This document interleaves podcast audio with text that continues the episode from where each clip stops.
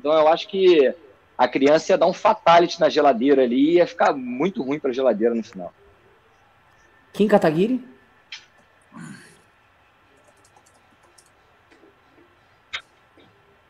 Kim Kataguiri? Quem ganha?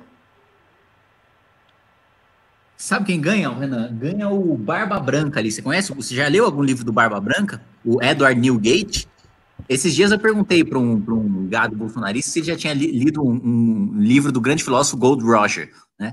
Aposto que você, que é um liberal falso, nunca leu uma obra de Edward Newgate. Depois você pesquisa as obras de Edward Newgate. Ele é um inimigo do Luffy? Não, Barba Branca é, é um dos Yonkous, cara. Você, você não chega aos pés do Barba Branca. Você, para você é Shirohige Sama. Entendi. Eu sou o Renan Sama. adolescente, meu. E você, Fábio Rap, quem ganha? Uma geladeira ou uma ah, criança? Papo de adolescente. Mano, One Piece é mais velho do que você, cara. Sai capítulo desde quando você tava no saco do seu pai. Mas Rap, é, me ajuda também um pouquinho, Rap. Explica o que é Fatality, porque ele não é dessa época, ele só escuta, ele ah. só assiste esse negócio horroroso aí. Fatality, coitado, que é Fatality. Irmão, Mortal Kombat. Mortal Kombat tá agora, ó, fica na sua. Mortal Kombat, um pra cima, dois pro lado, e aperta os dois botãozinhos do, do, do fliperama, que são, que são três botões, aperta os dois, do, os dois últimos, você com, com, com que é o Johnny Cage, você dava o fatality dele. Ele abria, ele abria um espacate e dava no saco do cara. Papo de 1915, velho. O negócio é Não, agora vamos voltar à geladeira. Eu acho assim, é, realmente o tema. É, aqui o papo tá muito ruim. Sabe, o, rap, o, o, o, o, cara que tem nome de aplicativo vai falar que a geladeira ganha porque é branca, né?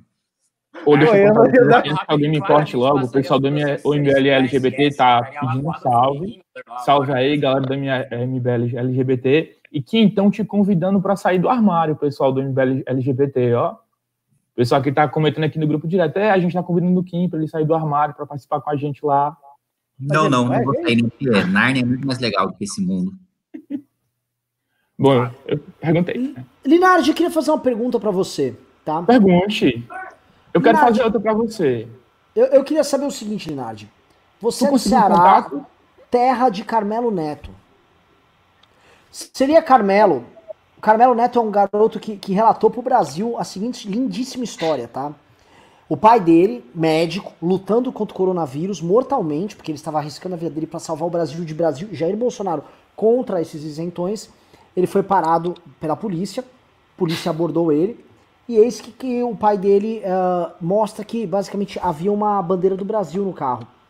Lá, com a bandeira do Brasil no carro, o, o policial percebe que estava falando com o pai de Carmelo Neto, vê aquela bandeira e bate continência para a bandeira porque ele é patriota. Você, como um, um basicamente um, um, habitante do estado do Ceará, você se emocionou com isso? Você, enquanto patriota, conservador, cristão? Cara, eu, eu chorei, eu chorei. Meu coração ficou dilacerado com uma tamanha carga dramática. Só que eu achei a FIC assim 1.10, né? Faltou aclamação. O cara quer ser aclamado à força. Porque a gente tem aí é, é, policiais, a gente tem militares na política e o cara bate continência para Carmelo Neto. Quem é Carmelo Neto? A não ser um moleque sensacionalista.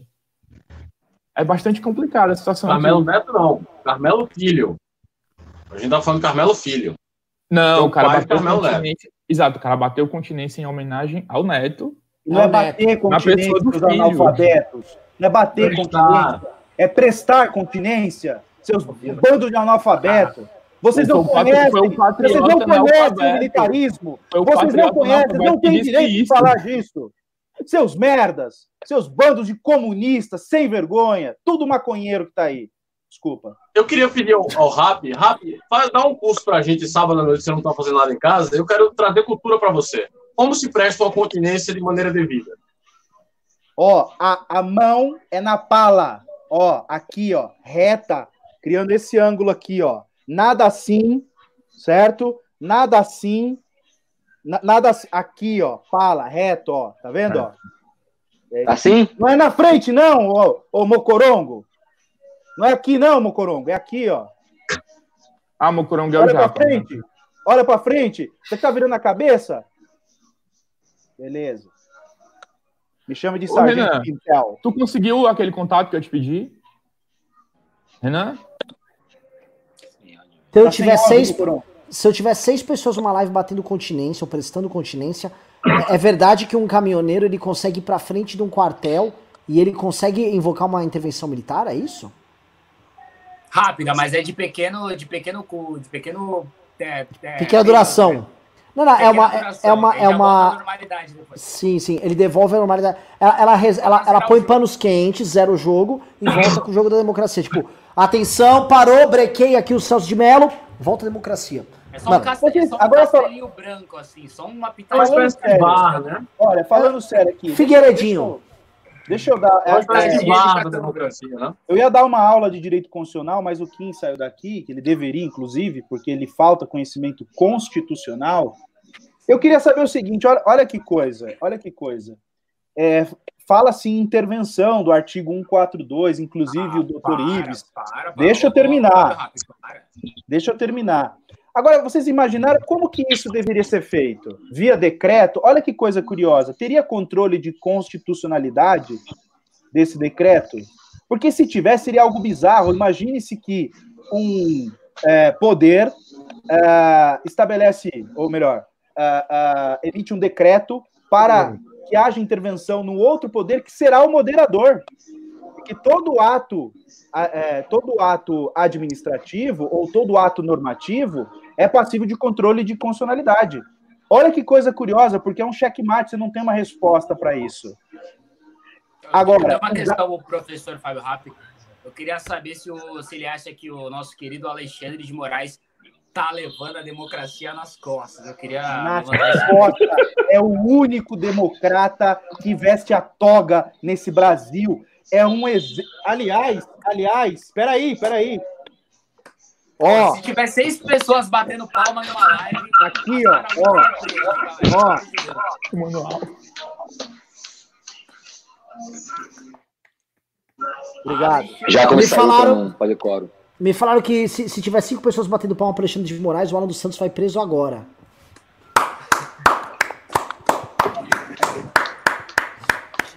O Guto não bateu palma, que porra é essa? Ah, ufa! Não, ele fez o seis, pô, foi o sexto. Não, não, eu queria saber o seguinte, Fábio Rapp, quem é o comandante supremo das Forças Armadas? É o presidente da República. ah, então o presidente da República pode convocar as Forças Armadas para exercer o papel de poder moderador? Não pode, porque não é poder. Não é poder. A, a, a as Forças Armadas, ela, ela, as três, elas são instituições, não é poder. Ela não faz serviço de poder. Ah, mas e se. E porque, veja, é você determinar, ou você colocar no mesmo patamar as Forças Armadas de um outro poder. E, aliás, a Constituição não diz que pode isso. Ela não diz que um poder. Porque, veja, imaginemos, imaginemos o seguinte caso aqui, para deixar para vocês que são pessoas que é, é, com baixa densidade cultural, né, perto da minha, obviamente, pela minha raça ariana, vou deixar aqui um dilema a vocês. Imagine que o STF se, se sentindo ali, a instituição, o poder, se sentindo talvez, é, é, é, enfim, com, com, as suas, com as suas, é, é, é, com a sua segurança abalada ali, talvez o poder executivo está assombrando a sua autonomia e independência. Poderia ele conclamar as Forças Armadas tá contra o poder executivo? Você está no Perescruz? Porque a Constituição diz no tá finalzinho, tá no de forma subsidiária, que pode chamar para cumprimento de ordem e da lei. Poderia, então, o STF chamar as Forças Armadas para intervir no Poder Executivo? Um dilema a ser respondido. Você não ouviu nada, né, Renan? Lógico que eu ouvi. A questão central, vou ver. A questão é o seguinte: a, o legislativo poderia chamar o, as Forças Armadas para intervir no STF, assim como o STF poderia chamar as Forças Armadas para intervir no legislativo, assim como o STF poderia chamar para o executivo e o executivo para intervir no judiciário. Ou, seriam múltiplas as opções e teríamos um caos institucional só tem um, aqui. Só tem um problema aí. A Constituição ela deixou um rabo nesse no caput do artigo 142. Ela diz que as Forças Armadas são pautadas pela é, disciplina e hierarquia. Se você se direcionar para o Código Penal Militar, aí você vai entender o que, é disciplina e o que, que é hierarquia. Como chefe supremo do Poder Executivo do, das Forças Armadas é o presidente da República, por uma questão constitucional, ou seja, hierarquia e disciplina, não poderia as Forças Armadas se voltar contra o seu chefe supremo. Olha que embrólio a ser desvendado. E o mesmo artigo diz que em dado momento poderia. Então a, a, solução fica única. Ah, então só pode o STF chamar as Forças Armadas caso alguém não cumpra a ordem que ela, é, que o Poder Executivo, o Poder Judiciário determine, mas desde que esse é, é dito descumpridor da ordem não seja o presidente da República, sendo ele, as Forças Armadas estaria é, impedida de agir pelo próprio preceito constitucional. Eu sei, tá difícil para vocês. Não, não, Se quiser, a gente volta a falar de mangá, é, coisa do, é, da geladeira. Você me, você me desculpa, você me desculpa, mas você acabou de justificar a necessidade do golpe. Quando o presidente se excede, né, e ele erra, a, as, só as Forças Armadas que podem intervir. Aí beleza. Você está fazendo uma intervenção militar em cima do presidente, né? Está justificando não, é, isso. É, é, é, o, é o que eu sustento, que poderia ser chamado poderia ser chamado, a, a, as Forças Armadas poderiam ser chamadas, inclusive, caso, vamos supor, olha aqui, um, um caso real que pode acontecer. A, o STF determina a, por exemplo, a, a, a prisão ou a oitiva do general Heleno. E o presidente diz: não vou cumprir essa ordem. Ou apreensão do celular, não vou cumprir essa ordem. Olha o que diz a Constituição aqui, de forma clara. E aí fica aqui ao, de, dependendo de quem estiver lendo a Constituição, se for o Ives Gandra, aí pode, pode dar um problema. As Forças Armadas, constituídas pela Marinha, pelo Exército, pela Aeronáutica, são instituições nacionais permanentes e regulares, organizadas com base na hierarquia e na disciplina, sob a autoridade suprema do presidente da República e destinam-se à defesa da pátria, à garantia dos poderes constitucionais e, por iniciativa de qualquer destes, da lei e da ordem. Ou seja, uma decisão judicial, ela está calcada na lei, certo? Então, uma vez que. Porque a ordem aqui não seria ordem judicial, mas aí entraria em, em outras coisas. Mas seria o cumprimento de uma ordem legal, ou o descumprimento é descumprimento, em última análise, da lei. Então, o STF poderia pedir que as Forças Armadas intervissem. Claro, estou falando de STF, porque sendo o caso do Estado, do município, aí você, o juiz federal, manda a polícia federal e o juiz estadual manda a polícia civil. Nesse caso, o STF chamaria quem? A, no, no, a, a meu juízo, chamaria as Forças Armadas e diria: o, o, general ele não vai entregar o celular, então que mande as Forças Armadas. É uma ordem. E olha, ordem absurda, e, é, aquele jargão que o presidente deixou lá, a ordem absurda não se cumpre. Isso é quando nós estamos falando em relação de hierarquia, não há hierarquia entre os poderes. Ordem absurda no judiciário se cumpre. Repito, se cumpre. Se você acha que é absurdo, recorre. Ô, meu querido Fábio Rapp, mas e se a decisão absurda for do Supremo? As Forças Armadas estão, podem fazer controle de legalidade? Claro que não, né? De constitucionalidade do Supremo. Então, de certa maneira, o Supremo Tribunal Federal é o poder supremo da República. Né? Foi o modelo que a gente escolheu. Nós escolhemos mas o modelo de que quem dá a última. Pa... Hã? Como esse problema é resolvido em, em outros lugares? Depende. Se você pegar o paradigma do Brasil, por exemplo, que é os Estados Unidos, eu estou falando em termos de, de estrutura jurídica, é, constitucional, é, é, é, a Suprema Corte. É a Suprema Corte. A Suprema Corte que dá a última, a última palavra sobre a interpretação constitucional. Quer gostemos da interpretação ou não. Aliás, lá com muito mais razão, porque lá são sete artigos e 23, salvo engano, emendas. Então, ou seja, a interpretação a rodo lá, né? A interpretação a rodo. Lá o ativismo é, é arroz e feijão. Aqui, que a gente, aqui ainda a gente tem uma, uma concepção é, na construção legal de um, de um sistema civil law, né? Então, pois é, é, exato. Eu acho que você tá, eu acho que você tá, assim, não tem como não concordar com você, né, com, com a sua construção de raciocínio, só que tem uma diferença, né, da, da nossa Suprema Corte para Suprema Corte dos Estados Unidos, é que aqui eles têm mais atribuições, né, eles fiscalizam e legislam. Então, assim, é, a gente discute os erros em relação ao Supremo legislar e fiscalizar, né?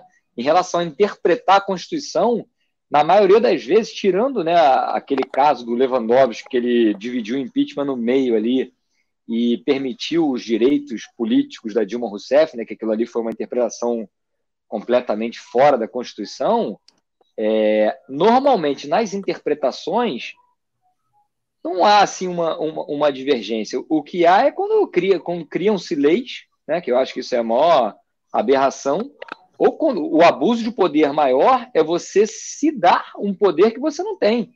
Que é, não, por mas, exemplo, o poder investigativo. é né? proibido, o STF legislar não é proibido, não é recomendável. Proibido não é. O ativismo, o ativismo não é proibido, não há. O Bernardo ele falou sobre o julgamento da Dilma. A questão a que a gente está discutindo não é nem o julgamento em si, mas sim a dosimetria da pena. E já tinha sido um precedente aberto pelo Collor Sim. quando o Collor foi caçado, né? Queriam porque queriam a cabeça do Collor. Ele renunciou para não ser caçado. Então, dividiram o julgamento. Criou-se esse precedente jurídico. Mas precedente então, é precedente não tem. Ó, veja só. É, é, a corte americana ela, ela trabalha com precedentes, por Sim. exemplo. Então, o, o common law lá é algo é, muito difundido, inclusive nos três anos de direito de, da maior parte das universidades americanas de direito, ou quatro anos em algumas poucas universidades, todos os semestres você tem hermenêutica. A hermenêutica é uma ciência que interpreta a norma. O, o juiz não é a boca da lei, como era a época do Código na, Napoleônico. Ele não, ele não vai reproduzir. E, aliás, quem é quem tem a incumbência de dar a última interpretação, a interpretação válida da, da Constituição? É a Suprema Corte. O que nós podemos discutir é o seguinte, porque veja, todos os julgamentos têm uma, um método, uma metodologia que eles seguem para, ah, eles aplicam lá os métodos hermenêuticos. Nós podemos criticar qual método que eles estão utilizando. Se é um método naquele momento bom, talvez vão usar o literal, talvez vão usar um método é, é, da, da, filologia, enfim. Aí a gente vai discutir aqui a questão do método. Agora, o ativismo judicial, em certa medida, ele é bom. Quer ver um exemplo? Aqui, vocês podem até talvez discordar, mas é um exemplo que. Mas, mas o, o, meu querido colega, meu querido colega Ariano, em claro, cessa de interpretácio, né? Se, não, a mas, lei, se a lei é clara, não não, mas é que, não, mas então, mas a lei é clara em coisas, em coisas, por exemplo, uh, uh, isso eu estou falando. No, é, no é, caso do Lewandowski, por exemplo, é um, o, que, o que aconteceu ali foi um absurdo. Não é mutação constitucional. Não é não, interpretação. Mas, não, mas, aí não é mutação mesmo. Ali, não. ali ele fez. Ali mas, é, é então, tudo bem. Eu não, eu não, vou discutir o, eu não vou discutir a intenção do jogador. É, eu estou discutindo se ele pode fazer isso. Se eu há uma vedação. Não, não para mim não há vedação. É hermenêutica. Exatamente. A hermenêutica ela, ela, pode, ela pode trazer algum benefício em dado momento. E, e, e ela pode trazer algum problema. Se você pegar ativismo judicial, hoje do STF cabe numa, na palma da mão. O resto é interpretação. É que as pessoas não sabem a diferença do que é o ativismo, aquilo que nasceu, aliás, de uma forma é, é, mais forte num governo conservador, com um presidente de uma Suprema Corte Americana conservador, naquele caso da segregação das salas de aula. Ele foi extremamente progressista ali, ele era conservador e ele usou do ativismo porque era necessário. O ativismo ele tem que ser usado quando o legislativo não responde à demanda da. Porque bateu as portas do judiciário e precisa responder.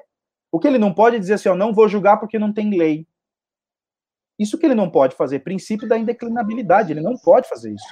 Ele precisa vou fazer, o, vou fazer o advogado do diabo aqui. Aonde estava o ativismo do STF no, nos processos do Renan Calheiros? Aquele projeto de lei que o, que o Kim, pô, aquele projeto excelente, né, do prazo de 180 dias para responder a qualquer liminar e tal, que eu acho que aquele projeto que infelizmente foi vetado pelo Bolsonaro, né? Foi, um, foi uma das coisas que a gente reclama muito.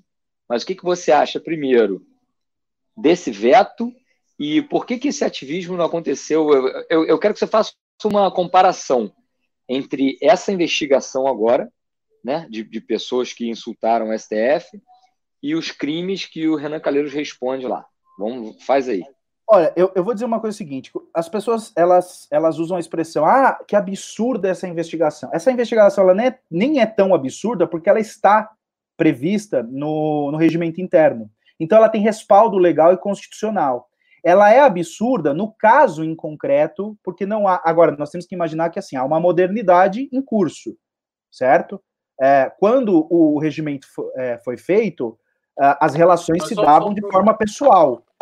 Agora as relações elas se dão dessa, de uma outra forma. Talvez coubesse aí uma interpretação outra. Foi, foi, é? foi, foi recepcionado pela Constituição?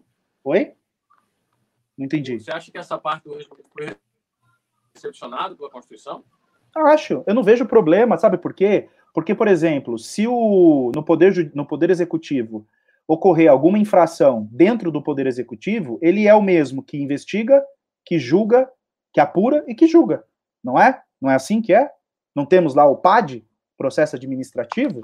Sim, mas aí é, é, o, é o mesmo órgão. Judicial, né? Não, não, tudo bem. Não, sim, mas vai ser judicial não, na medida em que é, é, é que eu tô falando, é uma excepcionalidade. Eu não estou dizendo que ela seja boa ou ruim. Mas veja, não é algo absurdo. Fala, nossa, que loucura. Não é absurdo, tanto que está lá. Nós podemos discutir, eventualmente, a constitucionalidade do regimento, mas ele nunca foi posto à prova. Ele não foi posto à prova. Agora, pode ser posto à prova. Eu não sou favorável, eu não sou favorável que um órgão ele apure, ele, ele investigue, apure e julgue, e ao mesmo tempo seja vítima. Eu não sou favorável, porque isso viola o devido processo legal. Principalmente tem um ponto aí que me parece que poucos bolsonaristas tomam, tomam conhecimento, e eu já vou voltar aí na, na do Bernardo. é o... Eu estou fazendo populações aqui, estou com saudade do, do, do direito constitucional, mas só para esclarecer ao público lá de casa, o grande telespectador, é que o juiz do STF ele poderia, inclusive, né, o ministro do STF poderia fazer isso de ofício, né?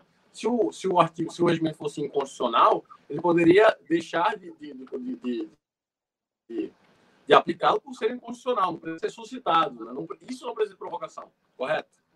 Não, sim, mas aí, aí qualquer, qualquer membro do Poder Judiciário pode, entendendo que a lei é inconstitucional, pode, a lei, o regimento, ou que o vale o ato normativo, se ele entender que é inconstitucional, ele não aplica no caso concreto, mas tem que fundamentar, né? Tem que fundamentar por que ele não vai aplicar. Veja, essa discussão, eu não, eu não sou contra que ela continue essa discussão da constitucionalidade. Se é, agora, veja, o, o ponto aí é que os investigados não têm acesso ao inquérito. Esse, para mim, é o ponto mais nevrálgico da situação. Eles não têm acesso ao inquérito. Então, eu estou sendo investigado, o inquérito está em sigilo, e eu não posso ter acesso, porque é um inquérito interno do STF.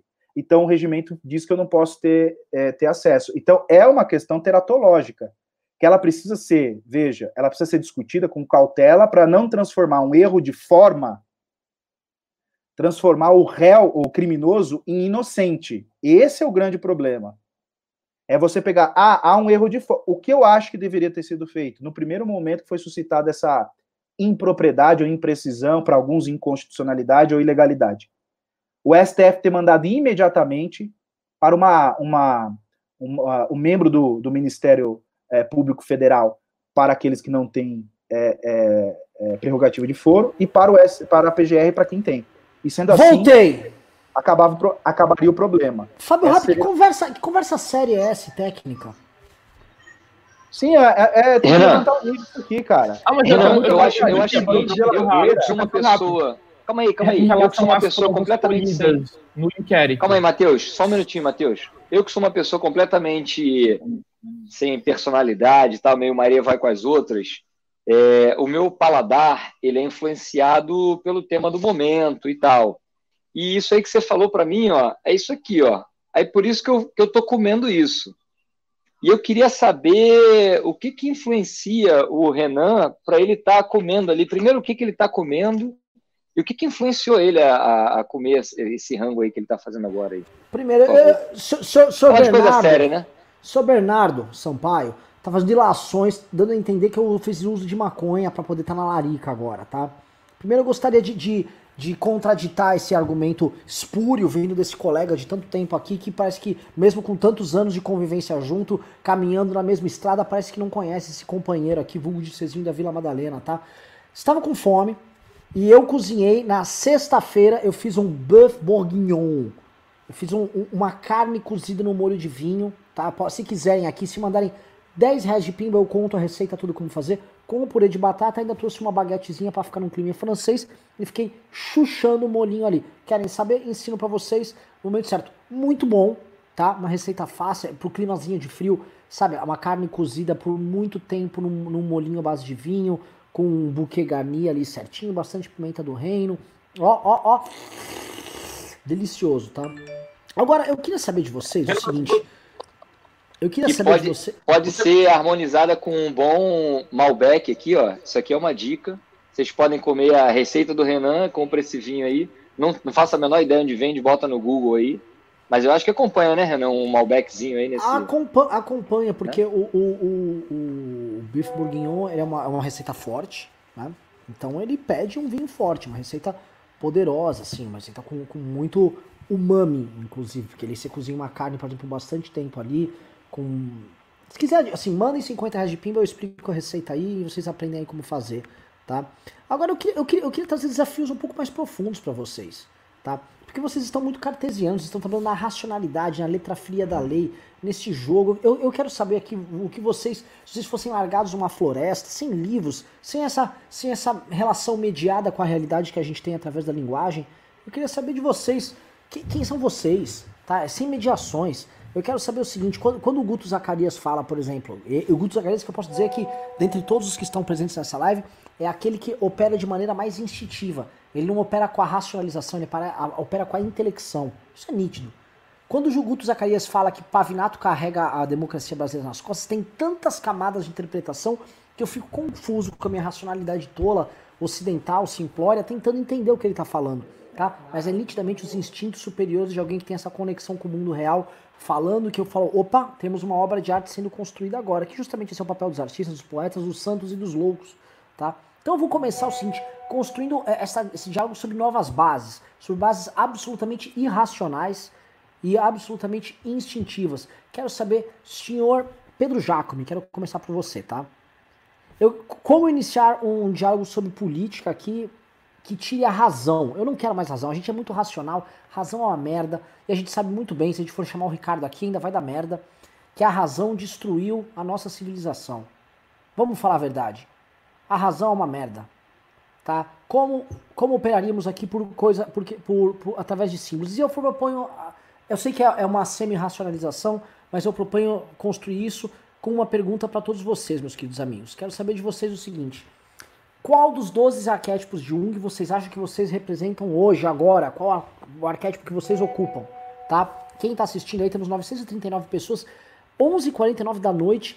Não sei o que vocês estão fazendo aqui nessa live. Realmente, assim, eu não tenho a menor ideia do que estão fazendo. Estão conhecendo pessoas novas, Matheus Linardi, Guto Zacarias, eu sou Pedro Jacome, e Bernardo Sampaio. Então, assim, baixem aí os arqué 12 arquétipos de Jung. Os arquétipos são o guerreiro, o rebelde, amante, mago, bobo da corte, governante, sábio, cara comum, o órfão. Ah, meu Deus, falta, falta quatro. Falta quatro. O criador, dez, sim, falta dois. Ai, o meu sábio. Deus. Já foi o sábio, já foi o sábio. sábio. Já foi o sábio. Já foi o sábio. Falta dois. Falta eu não sei dois se estão falando Fábio ou sábio. Eu não consigo sábio. entender. Mas não, são a mesma coisa. O Fábio é o mais sábio do, do, do chat é o seguinte: falta dois arquétipos de Jung aqui. Eu vou lembrar. Vocês do, do, do, do que estão assistindo aí, por favor, entrem nisso aí, nessa discussão. Eu quero o saber. Inocente? O inocente é o cara comum, se eu não me engano. Não. É. O cara é. comum é o órfão. O cara... Ah, o órfão, desculpa. É o órfão e o inocente. Boa, boa, boa, boa, boa, boa. Então, beleza, estamos no 11. Vamos lá. Falta um. Cadê? Arquétipos. Ah, o explorador. Pronto, explorador. Explorador. Quero começar aqui, tá? Vou começar aqui o sortido. Escolho Guto Zacarias. Qual arquétipo de Jung você acha que é? E eu vou falar qual eu acho que você é. Você é o arquétipo mudo. Não fala, porra.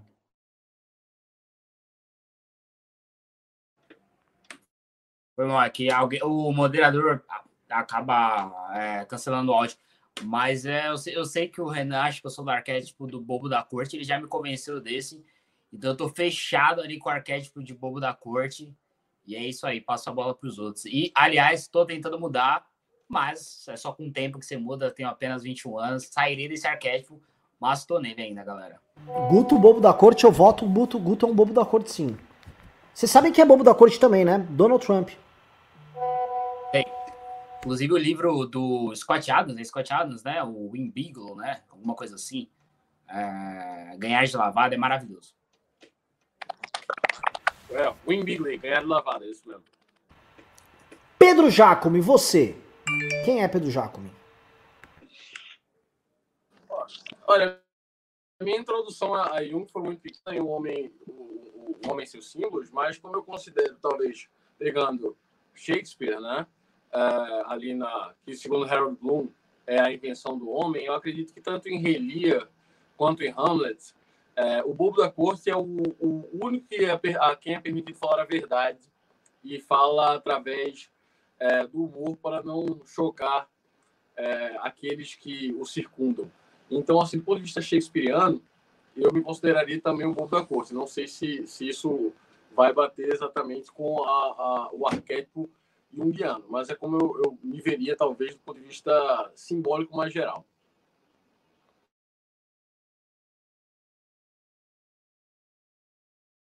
Veja como tem dois bobos da corte aqui. Eu vou ler aqui o que é um bobo da corte. Ó. O arquétipo do tolo também é conhecido como arquétipo do louco. O louco ensina a rir até de nós mesmos. Não tem máscaras e geralmente tira a máscara dos outros. Não se leva a sério porque o jeito dele é aproveitar a vida. Em seu aspecto negativo, pode ser libidinoso, preguiçoso e guloso. Nesse ponto, é realmente o Jacome ele se encaixa bastante, tá? Vamos aqui para o próximo. Vamos para Matheus Linardi. Matheus Linardi. Qual dos 12 arquétipos de Jung você se sente mais confortável hoje aqui? E o público eu quero que mandem aqui. Vão falar, ah, achei que fulano não sei o quê tal. Pois é, cara. Eu me considero bastante criador, porque eu gosto de tirar as coisas do papel e dar vida a projetos.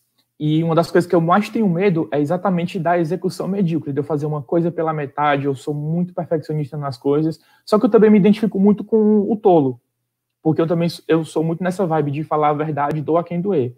Só que eu acredito que eu sou bem mais criador do que tolo. Não sei qual é a sua opinião sobre mim, mas a minha é essa. Eu vou discordar de você. O, o, o, o você está lendo o aspecto do criador sobre uma questão administrativa. Né? É, você é um proto-governante antes de ser um, um, um, criador. Eu acho que você, inclusive, tem que se soltar mais para ser um criador. Você está aqui todo com medo aqui e tal. Você vê que o criador tava todo solto, quase um bobo da corte. Eu cheguei aqui e não sabia quais eram as regras. Eu achei que, tipo assim, cada um tinha um tempo de fala. O Riso disse, só entra. Fala qualquer coisa, fala qualquer merda. Aí tu começou a fazer pergunta um a outro, eu achei que tu ia perguntar a todo mundo, mas pelo que eu vi, a regra é atravessar. Se você quer ser ouvido, você tem que atravessar. Tô me acostumando já com isso. Optimus. Oh, mandar um, algum cara me mandou aqui no privado falar pro Matheus dar uma relaxada. Ô, Matheus, o MBL já te ama, velho. Tipo, a gente já te adora, faz um puta trabalho no Ceará. Relaxa, velho. Só vai falando aí qualquer merda. Não, mano, eu tô, eu tô relaxado. É porque, como eu disse, é a primeira vez que eu participo e, tipo, eu não sabia quais eram as regras do Rio. Cara, não tem regras. Entra e fala qualquer merda. Ah, então pronto, falar merda é a minha cara. Mas continua a tua análise, Renan. Então eu acho, vocês concordam ou não? O que, que vocês veem? Vocês veem ele mais como criador ou como um proto-governante? Eu, ve, eu vejo o Matheus como. Cara, eu. O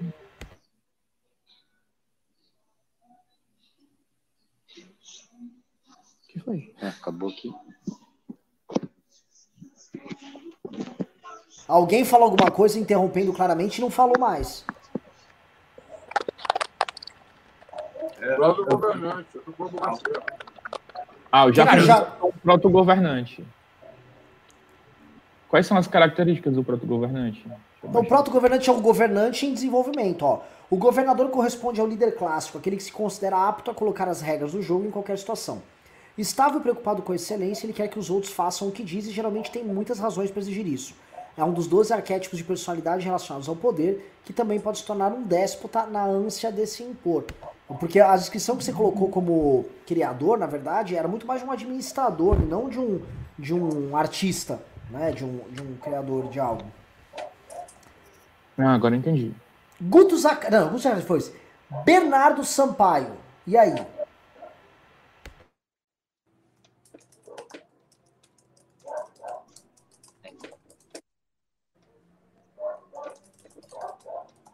Bernardo Sampaio sem internet.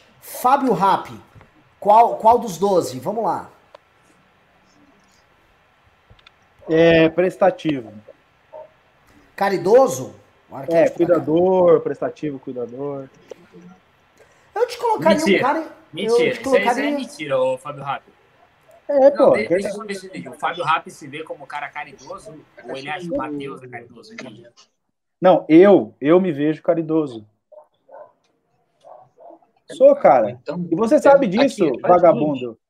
Não é, você não é caridoso. No dia que eu te conheci, é segundo dia, no segundo dia que eu te conheci, fui lá te dei um livro. Do lado da minha cama. Me deu dois livros. Dois livros. Sim, você não é o cara caridoso. Isso foi um baita gesto, inclusive não li os livros. Eu, eu, li um e o outro não. Eu não li o do TST, mas eu li o da UAB. Mas você não é o cara caridoso. Você eu acho que tá mais pro sábio, pelo amor de Deus. Ah, não, longe disso. Longe disso. Eu não acho que homens das, homens das leis são sábios. São meros papagaios. Não, não, não. Mas sábio não é sábio. É, é se enquadrar no arquétipo do sábio. Não, mas assim, eu, eu peguei aqui, que eu confesso que, que não sou um profundo conhecedor do tema, e aí eu fui me vendo aqui, e cadê o sábio? Acho que sábio é meio. É, a, a verdade é libertadora, encontrar a verdade, usar a inteligência, a análise para compreender o mundo, ser é, maior medo, ser enganado, iludido. É, talvez. Talvez aqui no maior medo me encaixaria. Mas no caridoso aqui, cuidador, o que eu gostei foi o seguinte: são coisas que de fato é, é real aqui, ó. É, proteger e cuidar dos outros. Eu faço isso realmente, eu tenho isso principalmente aqui na, na, no âmbito familiar e com os amigos. É, o maior medo, cara, é egoísmo e ingratidão. Cara, eu tenho pavor disso daí. Pessoas que são egoístas, são ingratas. E, ou eu a, acabar sendo um cara egoísta, ingrato. Né? Estratégia, fazer as coisas para os outros. Fraqueza, martírio, martírio e ser explorado. E aí uma coisa que eu acho que é compaixão e generosidade, cara, foi uma coisa que eu aprendi com meu pai. E de fato, eu, eu meu pai é um cara muito generoso, muito generoso, assim, espetacularmente generoso. Então, eu não quero fazer o papel do Eduardo Bananinha, mas eu queria pedir para o Renan, é, vou apelar para uma ditadura aí para o Renan, ele tá, traçar os paralelos ali com os arquétipos de cada, de cada um, sem acabar com a reputação dos coleguinhas ao vivo, claro. Não, comigo você pode ser franco. Não, não, eu, eu vou terminar aqui. Ah, foi, o rap foi. foi o, o rap. Eu também tá acho me ouvindo que o aí já, tá né? operando. Tá me ouvindo, Renan? Tamo. Lá, lá vem Ah, o Carioca, vamos lá. Beleza. Não, foi mal, foi mal. Vamos lá. É, Fábio Rap, é, assim, eu não sabia do aspecto do caridoso. Acho que você não bate aqui de primeiro e fala, ah, ele é o caridoso. Vejo o, o Fábio como dois tipos aqui: o rebelde e o, e o sábio em construção, sim. E vai com um temperinho de mago ainda, viu? Tem esses três aí pra operar, tá? Uh, Caridoso, não, é assim, realmente não viu. Caridoso, em geral, é uma personalidade muito feminina. É a personalidade da mãe, a mãe que cuida, é a pessoa protetora tal. Não, eu, eu vejo o Fábio mais, tipo, pá, mais assertivo, mais bola no chão, trazendo conhecimento, sempre indo pro campo da racionalidade, entendeu? Então, a, ah, eu, tese... Eu, aqui, eu, eu tô adorando o Fábio Rapp, né? Eu já tive algumas rusgas, ou rugas, sei lá, rusgas, né? Rugas é do Sérgio Moro, rusgas com ele, claro. Falei, nossa, esse cara é muito perna, que não sei o quê, né? O cara novo no bonde. Mas tô adorando, é um cara maravilhoso. Então, então todos os meus elogios aí ao nosso querido Fábio Rapp. Tô adorando ele de verdade, sendo bem sincero. O Rap é uma incrível tá aquisição. Não, voltei aqui, voltei aqui. É, Bernardo Sampaio. Todo mundo ouvindo aí? Tá de boa? Dá para ouvir? É porque eu, eu, tô, eu não estou ouvindo o que eu estou falando. Vocês estão ouvindo aí? Não? Tranquilo? Tá, beleza. Bom, essa a gente já fez uma resenha dessa de arquétipo, eu acho que de em 2017. Né? A gente estava num restaurante lá em São Paulo, e aí o Renan começou a, a, pegar os arquétipos da galera e tal. Falei, não, então vamos e tal. se descreva, vai você, você, você e tal. E eu percebo que normalmente as pessoas, é, é, essa forma que você, que você fala, né, de arquétipo e tal, a pessoa fica muito querendo mostrar quem ela é, tipo, mais mostrar quem ela é do que realmente falar a verdade, conhecer e tal. Então a descrição do Renan, quando ele fala do arquétipo da pessoa, é, é assim, quando ele conhece a pessoa é perfeito. Então eu gostaria de ouvir muito mais o, a, a minha descrição pelo Renan do que eu falar. Mas, porra, eu, na minha opinião, assim, o que, que é o Bernardo Sampaio? Brother, Bernardo Sampaio é um cara cético pra cacete, cético pra cacete, super emotivo. Eu, eu, porra, eu tenho. Eu aprendi através da, dos traumas da vida, das porradas que a gente toma, de, de gostar das pessoas pra caralho e de ser uma pessoa, tipo, super curiosa. E eu acho que eu cobro muito das pessoas também. Tipo, eu, eu terceirizo muita coisa, né? Eu, eu, eu, saio um pouco de obrigação e tal, eu boto isso pra galera, né? Tipo, ó, vamos montar um negócio aqui, vocês estão afim de fazer, faz você isso, você aquilo, você isso e tal.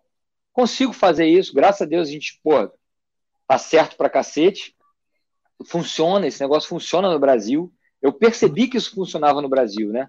E eu acho que isso funciona pra cacete. E eu acho que o meu arquétipo é um pouco explorador, assim, e um, e um, um como é que é o do, o do, do Sonso? É qual, Renan? Qual o do Sonso? Fala aí. Sonso é bobo da corte, pô. Não, não, não. É tolo, não. bobo Tem da nada corte. a ver com bobo da cor. É, Qual não, não, não, não me vejo como isso, não. Homem comum, Cara, eu é? te vejo como. Eu vejo o Bernardo como explorador. Até, até eu vou te falar, os é, esportes também. que você gosta de praticar, o eu viagens que você gosta de fazer. Veja só, o, o, o, o, explorador jamais tem o cabelo na frente do olho, tá? Que esse é, por exemplo, o mago. O mago gosta de esconder coisas, o bobo da corte também. Tipo, aqui, ó. O explorador tá sempre o cabelo assim, porque ele tá olhando né, onde eu vou, onde eu vou.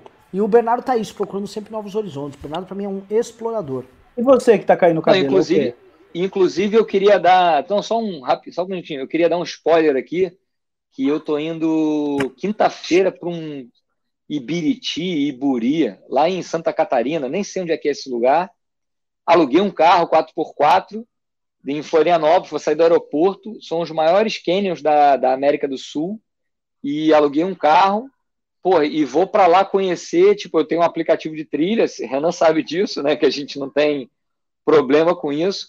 Vou para lá, nem sei onde é que é. Alguém conhece Buriti? Eu preciso de umas dicas. Eu, eu, precisava disso. Se alguém conhecer aí os cânions de Buriti, vinícola por perto e ali, vai fazer 5 graus.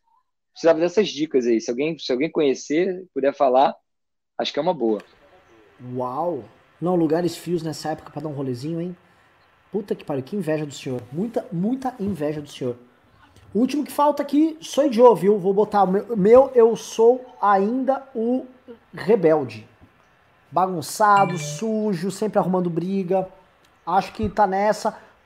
Pitadinha de bobo da corte aqui, às vezes um magozinho aqui, mas sempre o lance do cara, o descabelado. O, desca, o, o cara que sempre põe descabelo cabelo na frente é que ele tá querendo construir coisas aí. Então esse, ah, imagino eu que seja o meu tipo, e não sou eu que tô falando, um cara junguiano me falou, ó, oh, você é bem isso aí, bobo da corte, um pouco de mago, um pouco de, de rebelde. Então temos aqui ao meu lado Pedro Jacome, um, um bobo da corte, Matheus Linardi, a meu ver, um, um cara se tornando governante, um órfão se tornando governante, Bernardo Sampaio, explorador, Guto Zacarias, bobo da corte, Fábio Rapp, entre um sábio, a meu ver, e talvez até um mago aqui, dependendo do, do momento. Não foi um momento incrível de autoconhecimento, de, de, de, de conversa sem sentido?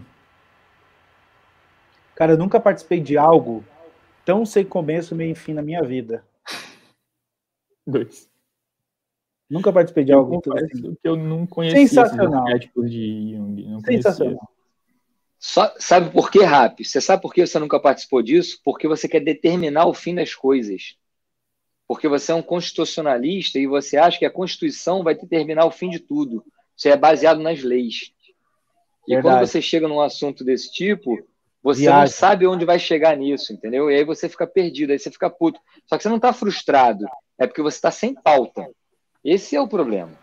Mas é o lance, mas claramente temos aqui, ó, ele, Fábio Rappi está logo acima de mim, temos Sempre. aqui uma, uma, uma, um conflito entre ordem e caos aqui, é nítido. Há um conflito entre ordem e caos, porque eu estou trazendo caos na discussão, Fábio Rappi traz a ordem. E eu vou falar, os determinantes do caos na discussão sou eu, o Pedro Jacome e o Guto. E da ordem Fábio Rappi, Bernardo Sampaio e Matheus Linardi. O Matheus Linardi querendo governar, querendo ter planos. Bernardo Sampaio, que para explorar precisa ter um mapa, tanto que ele fez uma pergunta: Cara, como é a cidade que eu, eu confesso que, de longe, esse é o rolê mais aleatório que eu já fui. E olha que eu sou gay, eu já fui parar num bordel heterossexual. Agora me levou para beber num bordel. E esse aqui é o rolê mais aleatório que eu já, que eu já participei. Cara, se você foi num bordel, você deve ter ido na década de 70. Não, não. Recente. Puta, mas bord... chamava bordel. Foi assim que o cara te chamou? Não, bordel, bordel. bordel, é o, bordel é o meu português temerista, né? Era uma casa dos prazeres. Sei lá como é que Matheus, um, a parte de contar a história acabou. É, agora é só verdade. Um lupanal. Seria mais o quê? Um lufanal? Um lupanal. Lupanal. Lupanal. Casa de tolerância. Casa de. É, lá não se tolera. É, bro, é, broxiche não se tolera lá. Agora, vou, vou ser sincero, cara. Eu, eu realmente não participo, eu não converso. Assim, eu viajei com o Renan. Eu, eu não tenho uma, eu não tenho papo aleatório. É, eu, eu, me, eu me puno muito por isso, porque eu não tenho conversa aleatória. Não que eu ache isso certo, eu acho isso ruim. Eu sou uma péssima companhia quando não é trabalho. E eu percebo que eu sou uma péssima companhia. Porque eu não tenho assunto, eu fico assim, às vezes o cara tá falando, falo, cara, eu não tenho assunto. Se não for falar de trabalho, eu não tenho assunto. É, aí eu, eu, eu, já, eu já tentei, olha que maluquice, colocar num caderno temas para ser abordado numa conversa de amigos, coisa de louco. Né? Improviso zero. That's weird. Isso, isso parece coisa de stalker, cara. É totalmente stalker. Longe totalmente. de mim dar conselho para pessoas mais, como diz o Andreas, longe de mim dar conselho para pessoas mais poderosas e mais ricas do que eu. Mas vai aos bares, velho. principalmente com a galera do MBL que bebe muito. O Jacob tá aqui, o Renan às vezes vai. O Bernardo já encontrei às vezes. O Matheus, infelizmente, não, não encontrei em nenhum bar aqui em São Paulo. Mas Ainda. vai aos bares que você vai. Mas o que acontece é que eu sou, eu tenho uma realidade diferente da de, não sei de vocês aí, mas dos que eu conheço. Eu, como sou um pai de família já, então eu tenho a, a, o tempo que me sobra. Por exemplo, se você quiser falar de coisa de criança, é comigo, eu sei de tudo. Eu tenho papo com criança fácil, porque é a realidade que eu vivo. Minha filha tem nove anos. Então tudo que é de, é, de uma criança de nove anos eu sei, porque eu vivo esse mundo. Então eu não tenho mais esse tempo que eu tinha quando, quando eu tinha sua idade, 21 anos, e que eu ia para rolê, etc. Hoje não, hoje meu tempo livre tem que ficar com a família, né? Eu tenho que ficar com a minha filha lá, me inteirar, por exemplo, do que é K-pop, aprender a dançar K-pop e fazer TikTok, que agora estou fazendo alguns, aliás, né? Fazer, o que não é algo fácil, né? Mesmo no slow motion lá não é muito fácil. Então assim, eu, eu é, assim já sei de quase as, todas as bandas de K-pop. Se vocês quiserem me perguntar, eu posso ser um consultor sobre isso. É, então, assim, eu vivo essa realidade. Então é difícil, sai às vezes, com os amigos solteiros, ah, vamos bater uma bola. Aí os caras, porra, cara, você viu tal coisa? Pá, não vi. Não vi isso aí. Ah, não. Aí, aí você está completamente certo, Rápido. Desculpa, mas você está completamente na sua razão de querer bater bola com o neguinho que está em bar hoje em dia, né? Agora, você falar que não pode mais ir em bar porque você tem uma filha de 9 anos, aí, aí, aí não é desculpa, né? Aí não, não, é que eu não posso, não é que eu não O problema é o assunto. Não, não o, é assunto posso, o assunto é eu concordo dá. contigo agora. O, não, o lugar não, não, dá, pô. Não, não, não, não é não posso, é não dá. Não, não, não, o, Renan, o Renan, o Renan hoje deve ter uns 800 filhos de 14 a 17 anos, fácil, fácil, pelo Brasil inteiro, e ele está administrando isso aí, cara. E a galera, pô, ele fala, a galera faz, ele manda lá o vídeo e tal. Cara, o cara faz por videoconferência, resolve esse problema. Dá para resolver. Não, não teve um bolsominion com mil reais na conta para transferir aqui no chat, para pagar um pinho para o Renan tomar uma cloroquina. Que eles iam ganhar de recorte com, com essa tomada de cloroquina do Renan, não tá no gibisa. E a galera não fez isso, pelo amor de Deus. Não, não, isso, isso, é uma, isso é uma vergonha. E para falar, eu tô com o remédio aqui, ó. Plaquinol, sulfato de hidroxicloroquina, 400 miligramas.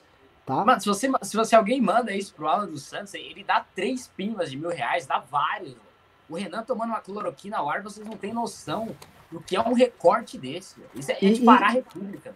E de, de, acordo com as recomendações técnicas do presidente da República, Jair Bolsonaro, paraquedista do Exército e, e promotor de rachadinha, é, você tomar a cloroquina de forma preventiva é a melhor maneira de você evitar o coronavírus. Então eu estaria ainda fazendo uso não só do remédio do presidente da República, do remédio do Bolsonaro, mas ainda utilizar a posologia adequada de acordo com a normativa estabelecida pelo presidente da República. Ou seja, eu estaria rendendo uma homenagem ao nosso líder maior é, com tamanha expressividade, com tamanha submissão aos ditames impostos por ele e por seu ministério, que Alan dos Santos não teria nada a fazer além de doar os mil reais e aplaudir, resignado e muito e orgulhoso. Tomar um copo de leite. Não, tomaria. E obviamente ele não ia dirigir, mas ele ia fingir você, que pra caralho. Você evitaria, você evitaria todas as renúncias de ministros da saúde até 2020 fazendo isso. Eu tenho, eu tenho certeza disso. Eu acho que seria uma forma de pacificar o Brasil. Tomar essa cloroquina aqui, a gente garante pelo menos uma sobrevida para o governo de mais uns dois, três meses. Dois, três meses, pelo menos uma calmaria. O Bolsonaro tentou, tentou mudar a bula, né? Então, quão traidor são os, o Taish e o Mandetta que não mudaram a bula da cloroquina para colocar lá que ela prevenia o coronavírus. Se mudasse aí, tinha acabado o coronavírus, né? Ter um caso por dia no Brasil, assim que nem a Coreia do Norte.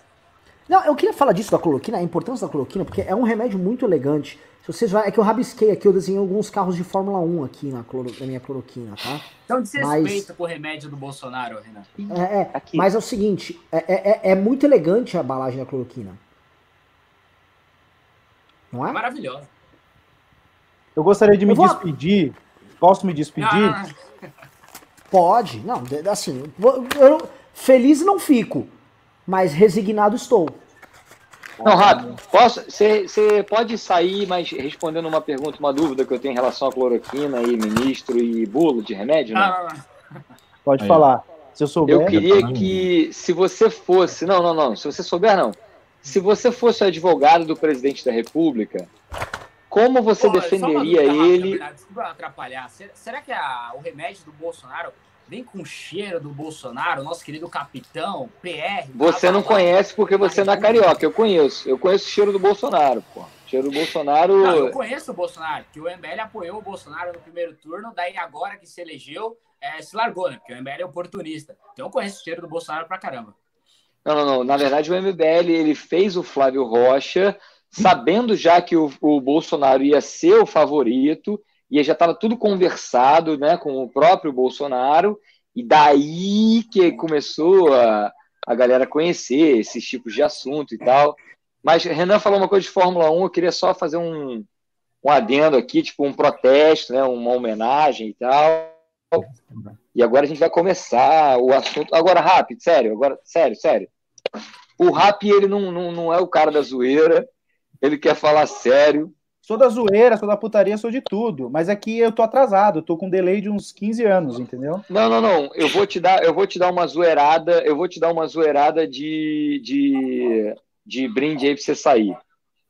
Eu quero saber o seguinte: como, como, como você defenderia constitucional, constitucionalmente, porque não dá para defender, mas é, você, né, juridicamente, como você defenderia essa alteração na bula de um remédio tão essencial é, ao combate ao coronavírus que o mundo inteiro não usou e não fez nada e as pessoas morreram assim de graça e hoje a gente tem mais de 100 mil mortos nos Estados Unidos à toa por uma solução que o presidente do Brasil já tinha determinado e agora a gente está com estoque obsoleto. Como que a gente faz isso? Como que a gente resolve esse problema no mundo? Me ajuda, Rap, por favor, que eu preciso defender essa bandeira. Primeiro, você é um canalha de falar mal do mito, ou usar a falar mal dele. Primeiro ponto. Ele carrega esse país nas costas. Ele carrega, ele é o símbolo do patriotismo brasileiro, com a bandeira nós, né? americana Israel. Israel. Então você, primeiro, tome tento às suas palavras. Bom, passemos ao caso. É, cara, eu defenderia o Bolsonaro com um meme, que eu acho que é que é defensável, né? Você colocar um meme com a bandeira de Israel na petição, bandeira dos Estados Unidos e colocar no final termos em que pede tá ok. Cara, é indefensável. Eu não queria ser o AGU. Eu não queria ser é, é, o corpo jurídico do Bolsonaro. Porque, de verdade, sendo bem sincero, bem sincero, é difícil você dar respaldo legal para essa, é, essa burrice, assim, chega a ser uh, algo que, que, é incompreensível, porque era tão mais fácil ele seguir a ciência, era tão mais simples, é, é, é, chega a ser assim infantil. É você falar, olha, gente, eu vou dar cloroquina na medida em que os países aí, uh, ou os estudos, enfim, e não fazer o que ele fez. Agora, é, a meu ver, tá, existe aí uma questão lobby farmacêutico, da, da questão da cloroquina, existe aí uma questão. É, não, não tem nada de inocência ou, ou ele foi mal assessorado. Não, não, isso tudo é de caso pensado. Eu não acho que um cara que, que está na presidência da República, cercado das pessoas que ele, que ele está, ele, ele, ele haja por instinto, ai, foi sem querer, achei que a cloroquina. Não, não, tudo isso tem, usando aqui, parafraseando Andreasa, tem método. Ele sabe o que ele está fazendo, ele está atendendo uma agenda, um público, enfim, então ele sabe o que está fazendo. É indefensável é, é, do ponto de vista jurídico, mas do ponto de vista político, talvez seja uma estratégia. Aí eu deixaria até com o Renan, porque o Renan é um cara expert nisso aí, junto com, com o Guto, mas tem uma estratégia política em defender a cloroquina até o fim. Né? No, no, agora, agora, jurídico, eu acho que ele vai. A, a, é que também é, uma crítica aí a, e eu deixar isso aí como, como dilema, as instituições elas não estão dando uma resposta adequada. Por exemplo, o Congresso, você não, você não ouve falar sobre essa questão que você levantou da cloroquina, dos comprimidos que foram fabricados a, a milhões de comprimidos que, que, vão se tornar obsoletos. Se tornar obsoletos, não, eles podem ser redistribuídos para as doenças que eles atendem. Mas, enfim, para a finalidade a qual foi, foi direcionado, não. Enfim, então, eu, eu acho que precisaria as instituições cobrar, cobrar muito mais o Bolsonaro. A gente está sendo um tanto quanto benevolente né, com coisas. É comprimido, é dizer que foi fraudada as eleições em 2018. E as pessoas esquecem, já virou comum. É, ficou uma coisa assim, ah, tá bom, é mais uma. Ninguém cobra o cara. Então não tem defesa nenhuma. Infelizmente, me falta capacidade jurídica para defender o Jair Bolsonaro. Mesmo se ele me desse uma vaga no, no, na, no STF. De repente, o um ministro some, né? Vai saber. Tem dois pontos aqui. O primeiro é que, longe de mim discordar do nosso querido Fábio Rap, tô adorando a participação dele no MBL News, realmente muito, sujeito muito sábio, que entende muito de direito, professor de direito. Hipócrita. Mas é mentira que o Congresso não está ligando para essa questão da cloroquina, né? A gente tem no Senado alguns ex-ministros da saúde, como o caso de José Serra, e eles estão batendo na cloroquina, fazendo CPI sobre essa liberação da cloroquina. Então, Congresso, de fato, não está conseguindo mesmo, porque tem toda aquela questão de que o Congresso está com outras prioridades nesse momento, mas eles estão se posicionando contra essa questão. Inclusive, José Serra, que é um, tem um político, um político duvidoso, mas foi um grande ministro da Saúde, o caso genérico e tal. E o segundo ponto é que Alan dos Santos, Bia Kicis e Carla Zambelli estão puxando os cabelos no Twitter, hein, galera? Eu, eu tô adorando essa briga aí, tá maravilhosa. Entrem no Twitter aí. Alan dos Santos, Bia Kiss, Carlos Zambelli, Let's Dex. Tá todo mundo brigando lá no Twitter. Deixa eu então, só falar uma última. Um deixa, sério, deixa, deixa, deixa, eu só falar uma última coisa. Eu preciso fazer aqui uma, uma coisa que eu não fiz é, em nenhuma live. Como essa live é aleatória, ela me permite fazer isso. É, eu só queria agradecer aqui de verdade ao MBL, porque no momento mais difícil que eu tive nas redes sociais, é, o Arthur, o Renan foram os caras que me estenderam a mão. E eu nunca agradeci isso, é, é, é, verdade isso, eu nunca agradeci, nunca tive, acho que eu nunca tive a, a, a, sabedoria, talvez, de agradecer. Então eu queria agradecer porque realmente foram os caras que me receberam, é, é enfim, é, um tiozão que, que não tem margem para brincadeira ali, não sabe brincar, mas enfim, eu queria agradecer, porque de fato é, foi algo assim inusitado e não na, na minha vida e não estava ali nos meus planos eu achei que eu ia caminhar daqui para uma aposentadoria, mas começando um projeto novo, tudo, enfim, participando de toda essa onda aí, foi algo bacana. Eu nunca agradeci. Então, obrigado aí, Renan, que você está abaixo de mim, continue sempre assim, abaixo, né? E, e agradecer aos demais, é, é falei, agradecer aos demais aí, ao Guto, canalha, né? E, enfim, a todos vocês, obrigado. É, eu vou acompanhar. É que eu vou comer, que chegou uma pizza. Você falou da pizza, e eu pedi uma pizza. Na hora que você estava falando da pizza, eu pedi uma pizza. E ela chegou, minha mulher acabou de pisar, chegou a pizza. E eu vou jantar, então eu queria deixar. Foi uma live espetacular, sem roteiro. Eu tô todo atrapalhado, fantástico.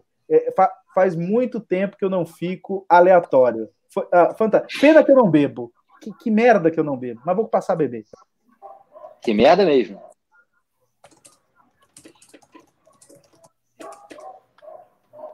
Pessoal, é o seguinte, ah, nós temos um vídeo que vai sair amanhã de manhã. Fábio Rap, seu agradecimento, olha, eu agradeço o seu agradecimento, mas juro que é, é, tão espontâneo a parada que eu nem sabia que você estava em dificuldades. A gente simplesmente falou, pô, o Fábio Rap é legal. Eu tô sabendo disso agora. Dificuldades foi, políticas ali. Não sabia, foi, não. Foi, foi um momento. É porque para mim é, no, é questão de rede social, ela é. para mim era uma coisa nova. Então eu comecei a, a tomar, enfim, é coisa que vocês já estão acostumados, que hoje já não dói mais, mas na época era coisa chata pra cacete. É, então, eu, eu tinha decidido naquele momento que eu não iria mais continuar nesse troço aí. E aí o Arthur, não, cara, eu acho que você se encaixa bem com a galera ali do MBL e tal. E me levou para um congresso, e eu não queria ir no congresso, porque eu dizia, não, cara, eu não gosto do Renan, cara, acho ele um cara puta pedante e tal. E ele falou, e ele disse para mim assim, vai ser o cara que você vai mais gostar.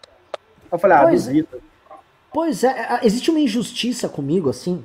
Atroz. Não, mas eu continuo não gostando de você, só para deixar. Não, eu claro. sei disso, isso permanece. Tipo, Renan. Renan, desculpa, deixa eu só, deixa eu só agradecer algumas coisas e botar alguma coisa para você falar depois, porque acho que tem que falar depois de eu falar, aí você vai e, e complementa, porque o Fábio Rabi, você só falou verdade, a internet é um saco mesmo. Você está completamente certo, tem que achar que a internet é uma bosta mesmo, porque é realmente um assunto boring, chato, e você não tem que participar disso. Mas aqui do MBL, nas lives do MBL, você fica sempre. Seja sempre bem-vindo, porque esse, esse lugar, cara, que é um local de pessoas que querem extravasar aquilo que a New Generation total agora, que quer mainstreamizar alguma coisa que a gente já, já traz há muito tempo e não consegue expressar, é, é aqui, né? E, tem, e mainstream no sentido de querer criar uma cultura mainstream, porque as pessoas que nascem agora não são essas mainstream, não, tá? São, é a sua filha, é o, são os 1.700 filhos do Renan que ele está criando e tal, é, que são pessoas que pensam totalmente com a gente, que é, que é isso aqui, ó, que é Ayrton Senna, que é o patriota de verdade, né, que não é o verde e amarelo por viver para sair, mas essa live aleatória, eu não acredito que tenha sido aleatória, não, desculpa, tá? Não acho que tenha sido aleatória, não. E você, cara, você veio para um, para um, a vida. A gente te chamou para fazer uma resenha social aqui, porque pelo Renan ter te chamado e pelo Guto ter tanta essa admiração sua, você é um cara que você já tinha que estar com a gente há muito tempo. Então, assim, vem com a gente, vamos fazer essa faz mais isso, ajuda mais as pessoas, faça mais essas lives. Eu te provoquei porque eu não queria que você tivesse ido embora, entendeu? É, Por isso que eu falei assim, não, cara, não vai embora não, fica aí que eu vou te fazer uma pergunta. Chega aí. Aí eu, eu te puxei. Coisa... Eu acho que você eu acho que você ficou aqui por minha causa, mas tudo bem. Eu não, queria falar isso não. Certeza. Agora eu, eu tenho certeza que o Renan deixou dois filhos que vai nascer daqui uns oito meses lá em Manaus. Dois pelo menos. Um. Mais dois, mais dois. Um fala aí, Renan. Ó, vou, vou mutar meu microfone e fala você agora. Olha, é, é, de fato, assim, o, o, o MBL é como se fosse uma. Ele não é para ser um, um, partido político, uma estrutura monolítica, chata, engessada. Ele geralmente tem que ser um clube onde as pessoas são, é, elas se aproximam e elas se juntam por uma certa afinidade que não é político-programática. Afinidades político-programáticas vai tomar no cu, isso. Você vai entrar no novo, vai pro PSB, sabe? Isso tem lá, ah, eu achei minhas afinidades, eu vou defender junto com você livre mercado. Isso, o MBL tem uma afinidade intuitiva e um conjunto de habilidades, pessoas com habilidades complementares, que por hora são muito diferentes. Por exemplo, você pega um Pavinato, ele tem um conjunto de habilidades profundamente diferentes do que são as habilidades, por exemplo, do Ravena. Ravena é um cara cartesiano, extremamente racional, de raciocínio rápido, e o Pavinato é profundamente reflexivo. Né? O Pavinato está no universo do Pedro Jacome, do, do Ricardo Almeida tal. de mentes que são mais de reflexão, é, enquanto que o Ravena é de obtenção, coleta de dados, armazenamento, criação de padrões e definição desses padrões. Claramente um é mais QI, outro, os outros são mais intelecção. E são perfis muito diferentes. O Rap, por exemplo, acho que. O Rap, quer dizer, o Rap pra cá, ele se inclui no, no, no, time mais do Ravena, que também é o time, por exemplo, do Kim, que também é o time que eu imagino ser o time do Matheus Linardi, que é também o time. Eu vejo do Fred, apesar do Fred ter um perfil artístico, ele tem, esse perfil, ele tem essa linha também mais racional. Enquanto, por exemplo, o Guto, o Bernardo Sampaio que tá aqui, aqui eu, o Jacome, o Pedro, somos dessa outra linha. Então, assim, vocês conseguem dividir, assim, se pegar, assim, tipo os hemisférios dos cérebros, né? Um mais criativo, um mais caótico tal, e outro mais racional, que eu acho que é o famoso yin yang. É o caos e a ordem, luz e sombra. São as duas coisas que são absolutamente complementares e que precisam uh, uh, ter uma dinâmica para existir. O MBL ele acaba atraindo as pessoas porque ele permite que elas sejam elas próprias, enquanto ente político. Elas não precisam fingir ser outras coisas. Por exemplo, eu tô com o Linardi aqui, o Carmelo Neto, para ser um bolsonarista, ele é obrigado a fingir coisas que ele não é. Ele é, ele é um menino, sim, com, com, uma sexualidade reprimida, com problemas graves ali. E ele, coitado, ele é obrigado a fingir que ele é um patriota. Ele não é um patriota, ele é um coronel em formação. E nada de errado. Ele é um menino que, poxa, tem um referencial político de coronel, ele quer ser um coronel. Então ele quer ser aqui, então ele é obrigado a fingir. Quantas pessoas ali são mais. No MBL não, as pessoas são o que elas são. Só que existe uma coisa que deixa muita raiva né, é, para quem é de fora do MBL, que é o fato de não ser aceito na comunidade MBL. Como a MBL é uma comunidade seletiva, não ser aceito faz muito mal para o pessoal de fora. Porque a pessoa sente, hum, eu não, eu não fui enquadrado, não, não... Cortaram aí o Renan, tava falando demais. E aí assim. Gelou. Gelou. Eu só queria mandar um beijo aí pro pessoal do, M, do MBL LGBT que pediram para eu mandar aqui.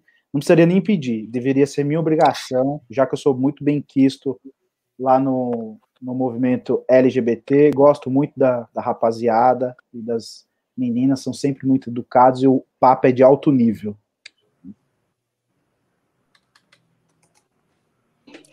Valeu, Rap. Cara, Rap, prazer em... Ah, fala, Jaco, pode falar, pode falar. O Rap resolveu ficar, eu fui pegar uma cerveja e ia perguntar quanto tempo ele é da obra. Dois anos. Não. Quanto? Dois anos? Dois anos. Hum. Eu ia perguntar ao Renan qual era a religião predominante do MBL. Não, mas o Renan não está aqui, Jacob, o Renan não está aqui. Mas eu acho que cara, é, o, essa participação aleatória do, do RAP foi, foi a primeira, acho que foi a primeira participação aleatória dele, né? Porque normalmente ele vai vai com o tema, defender Sim. e tal. E o Zacarias, o Guto, é um cara, Fábio, que, que ele vai te. Ele é tipo o Cauê, né? Só que o Cauê é um cara do underground, né? Que fica ali no backstage. E o Guto, ele, ele aparece e tal. Ele é um cara que, que tem uma, um discurso bom, ele é um cara super intelectual. E ele conversa desse juridiquês e tal. E ele, ele mescla essa resenha com com um assunto sério, né? Que eu acho que a gente tem que. Não é possível a gente levar esses assuntos tão sérios é, de uma forma tão é, restrita, né? tão literal, porque senão a gente vai se matar. Né? Você que é um cara que tem uma filha, então, por exemplo, o que, você vai fazer? O que, você vai fazer da sua vida agora? Na situação que você está, você tem, uma, você tem um, um projeto para sua vida ali na frente, o projeto que você tinha com certeza foi frustrado em em três meses agora acabou. Tudo que você estava pensando está morto. Não, não vai acontecer mais nada e provavelmente você vai ter que se virar daqui a um ano. Mas eu acho o seguinte, o, eu acho que esse tipo de coisa faz a gente continuar sendo, tipo, estando aqui, estando resolvendo esse tipo de problema e a continuidade eu quero que o Guto Zacarias faça, que eu já passei várias bolas para ele e o Renan interrompeu, né? Pô, graças a Deus ele tá offline. Deixa esse cara offline aí, pelo amor de Deus. Que eu sou time riso, time riso, time riso, time meme. Não dá. Então, então, Guto, então, a coisa tá feia para você ainda, Bernardo Sampaio, porque Renan saiu, mas a gente tem aqui um testa de ferro do Renan. Puxa aí, puxa aí. Aqui o que o Carlos Marum foi pro Michel Temer, o que o Darcísio Peronzi foi pro Michel Temer. Tem ali uma galera renanzista ferrenha que eu tô lá, o Ravena tá lá, e Renato Batista tá lá. Então, se Renan não está, ainda assim não haverá críticas ao nosso mago, ao nosso salvador, que é Renan Santos. O Bernardo Sampaio não se criará sem a presença de Renan Santos aqui, que tem um testa de ferro do Renan Santos nessa, nessa live ainda. Pois bem, mas continua no. Vamos, vamos continuar no rap ali, porque eu acho que o rap, pô, é um cara sensacional e você gosta dele. E eu te botei numa sinuca em relação a isso, porque eu sou. Eu sou Tim Marcelo. Eu sou. A gente é muito mais racional do que legalista, emotivo e etc. E eu acho que você flerta nesse, nesse caminho muito bem e tal. E eu acho que a gente cooptou. Para mim, você é um cara cooptado. Eu só quero ter certeza disso, entendeu? Então, assim, não, eu, eu, gostaria eu, que você defendesse o outro lado. Eu não, não necessariamente me coloco, é, como só, cara. Eu queria pedir um roxo, que não me tire, eu só vou ali e já e volto, tá? Obrigado.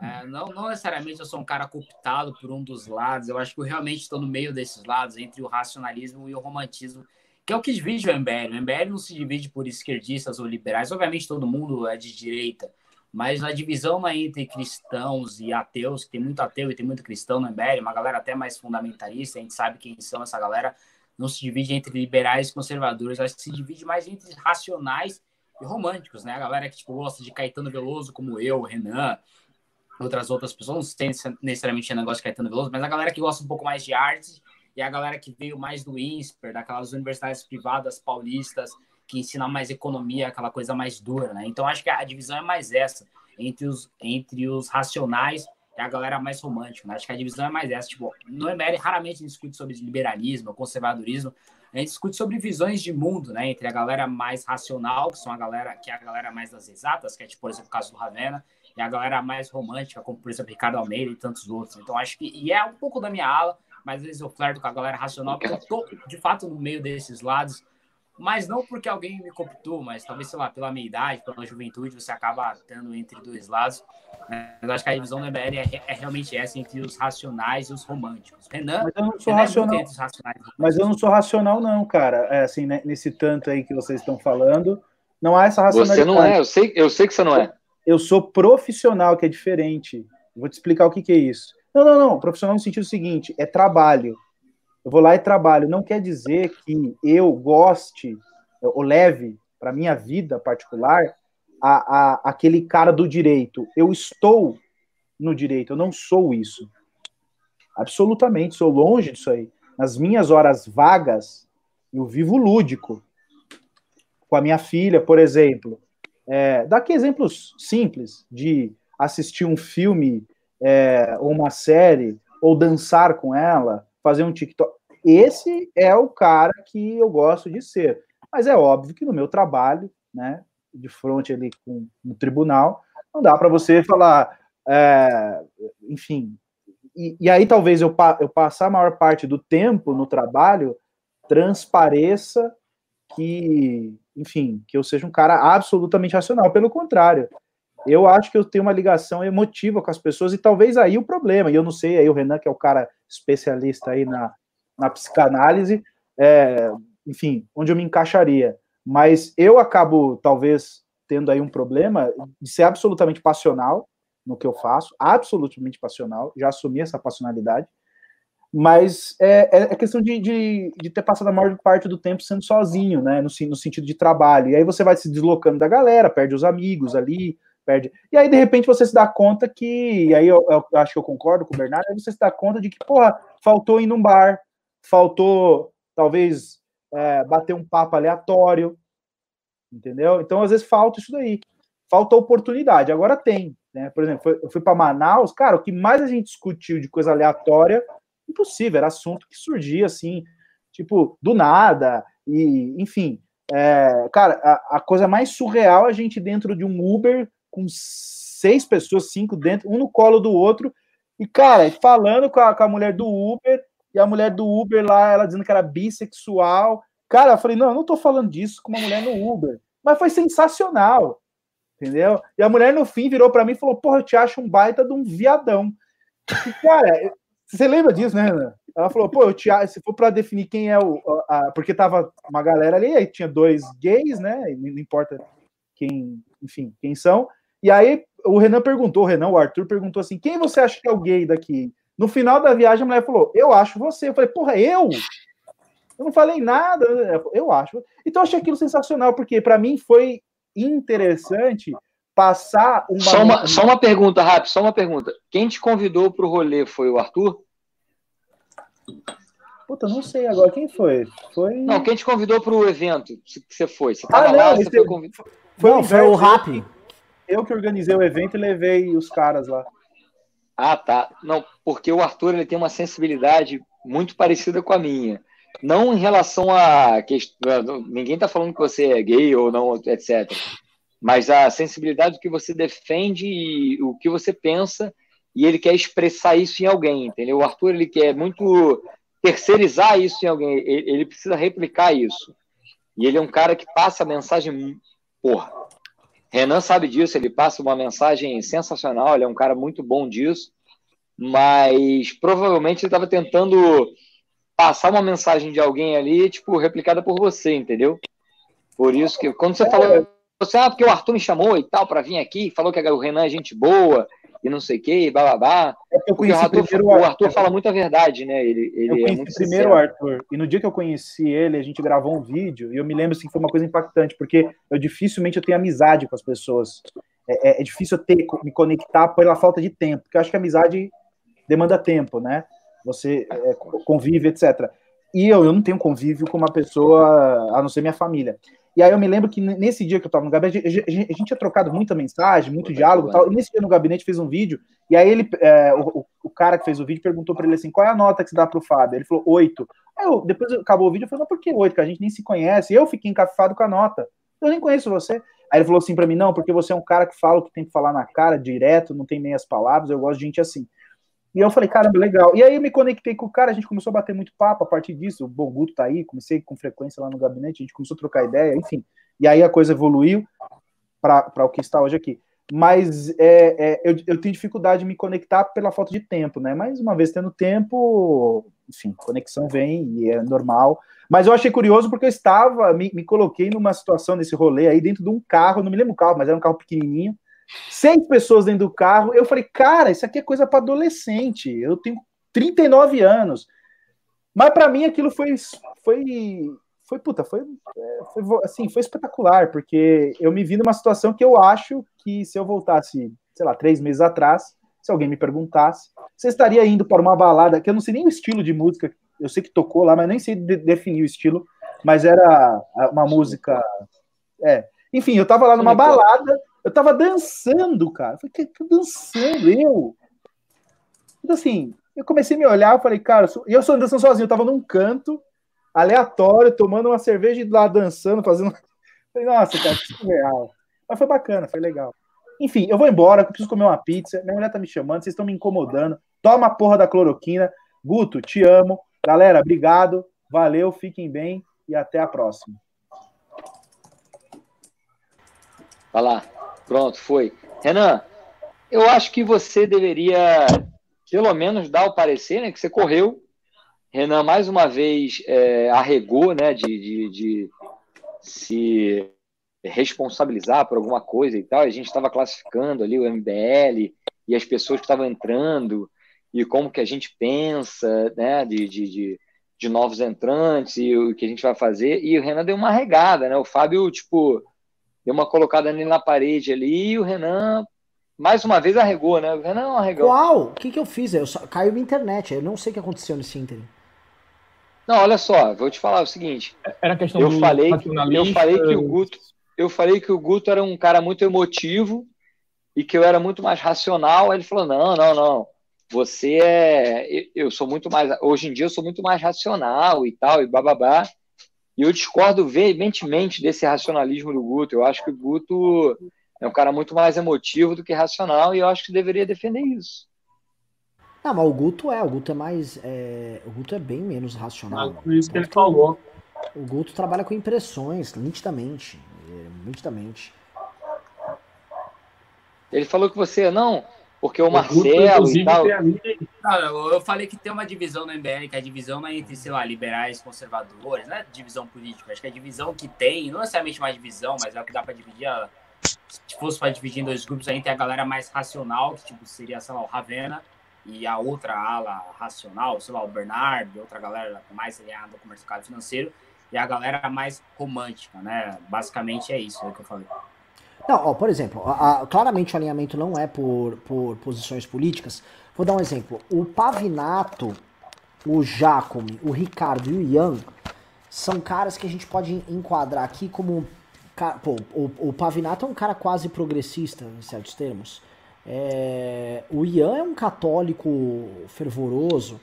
É, o Jacome é um católico republicano de tradição aristocrática nordestina. O, o Ricardo é um perennialista islâmico.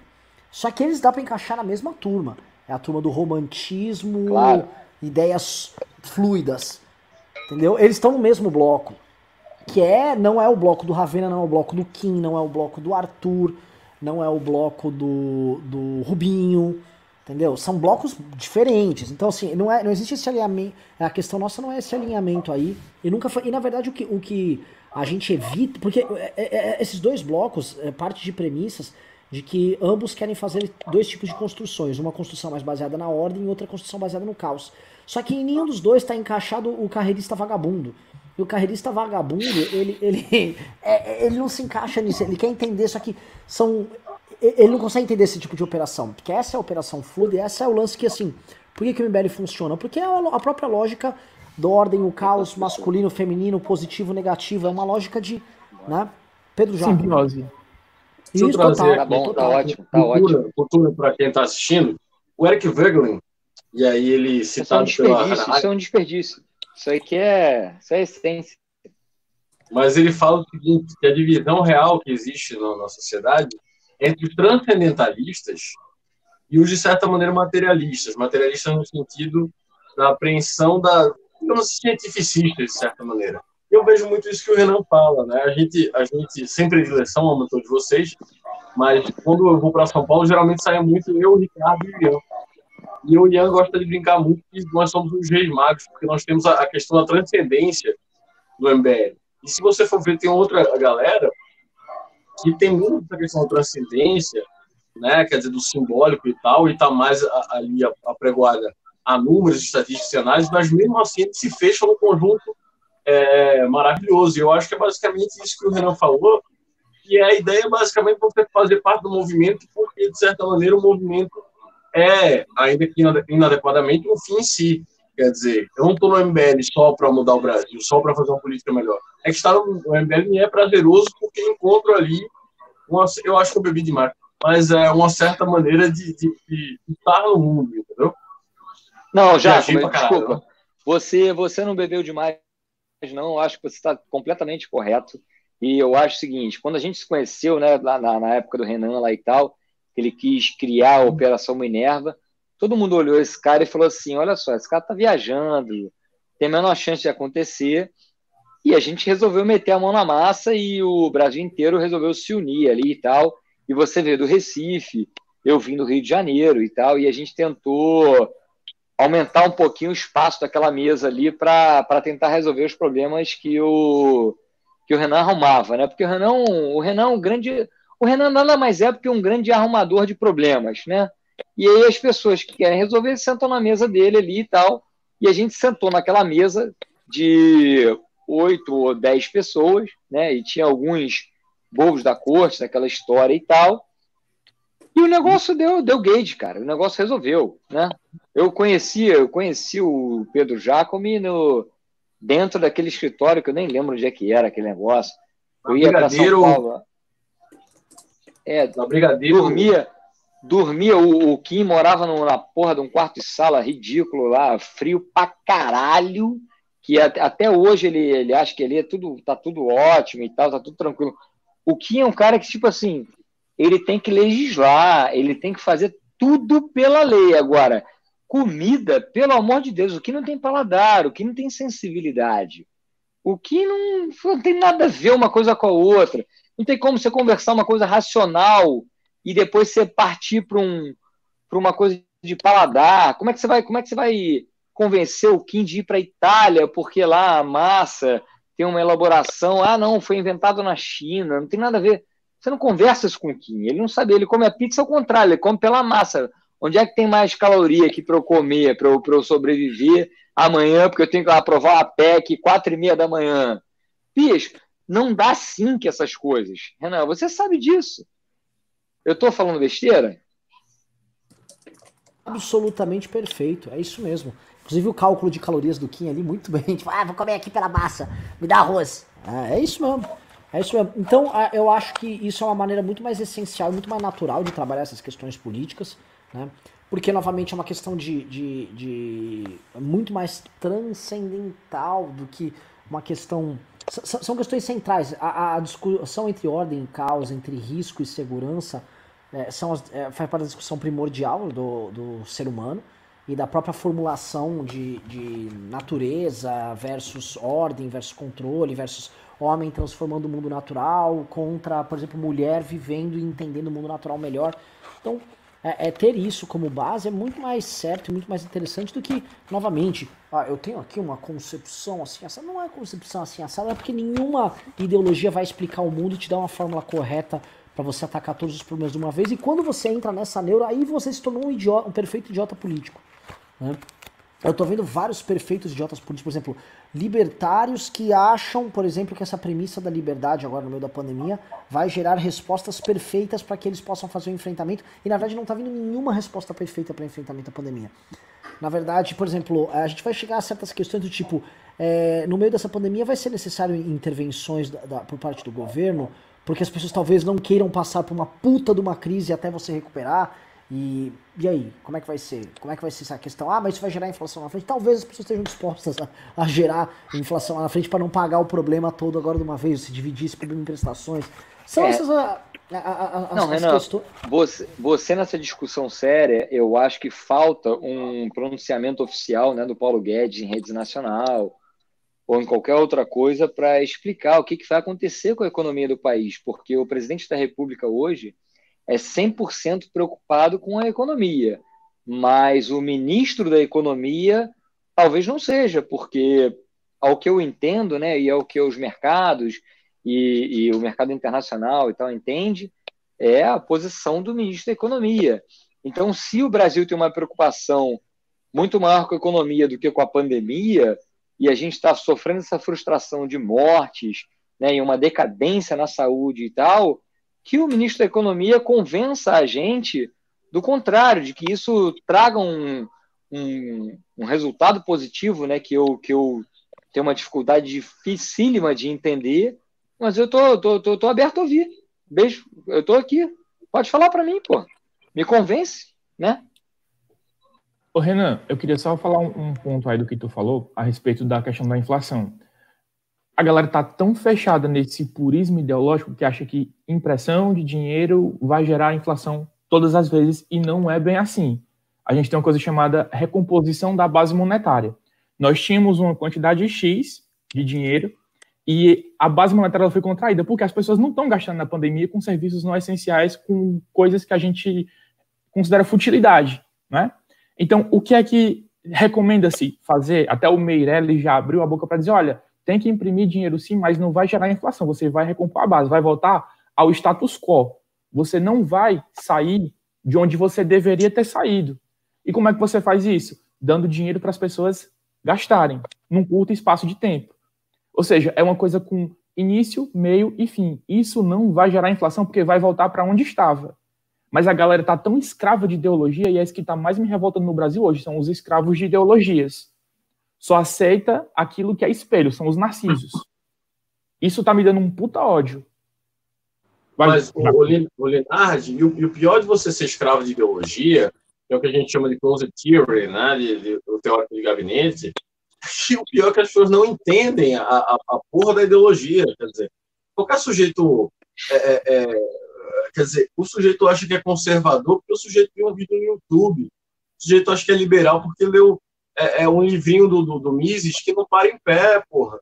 Quer dizer, é, é, é isso é um problema, aí eu vou filosofar um pouco, da profunda ignorância do brasileiro, do profundo desprezo das nossas elites pela cultura, quando qualquer sujeito que saiba é, o mínimo do mínimo, ele acha que ele está na elite cultural, ele se acomoda, porra.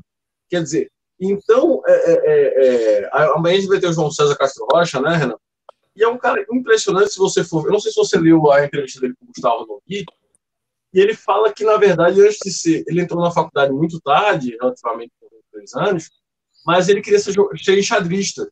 E ele percebeu que ele era um merda quando ele foi para a primeira competição internacional.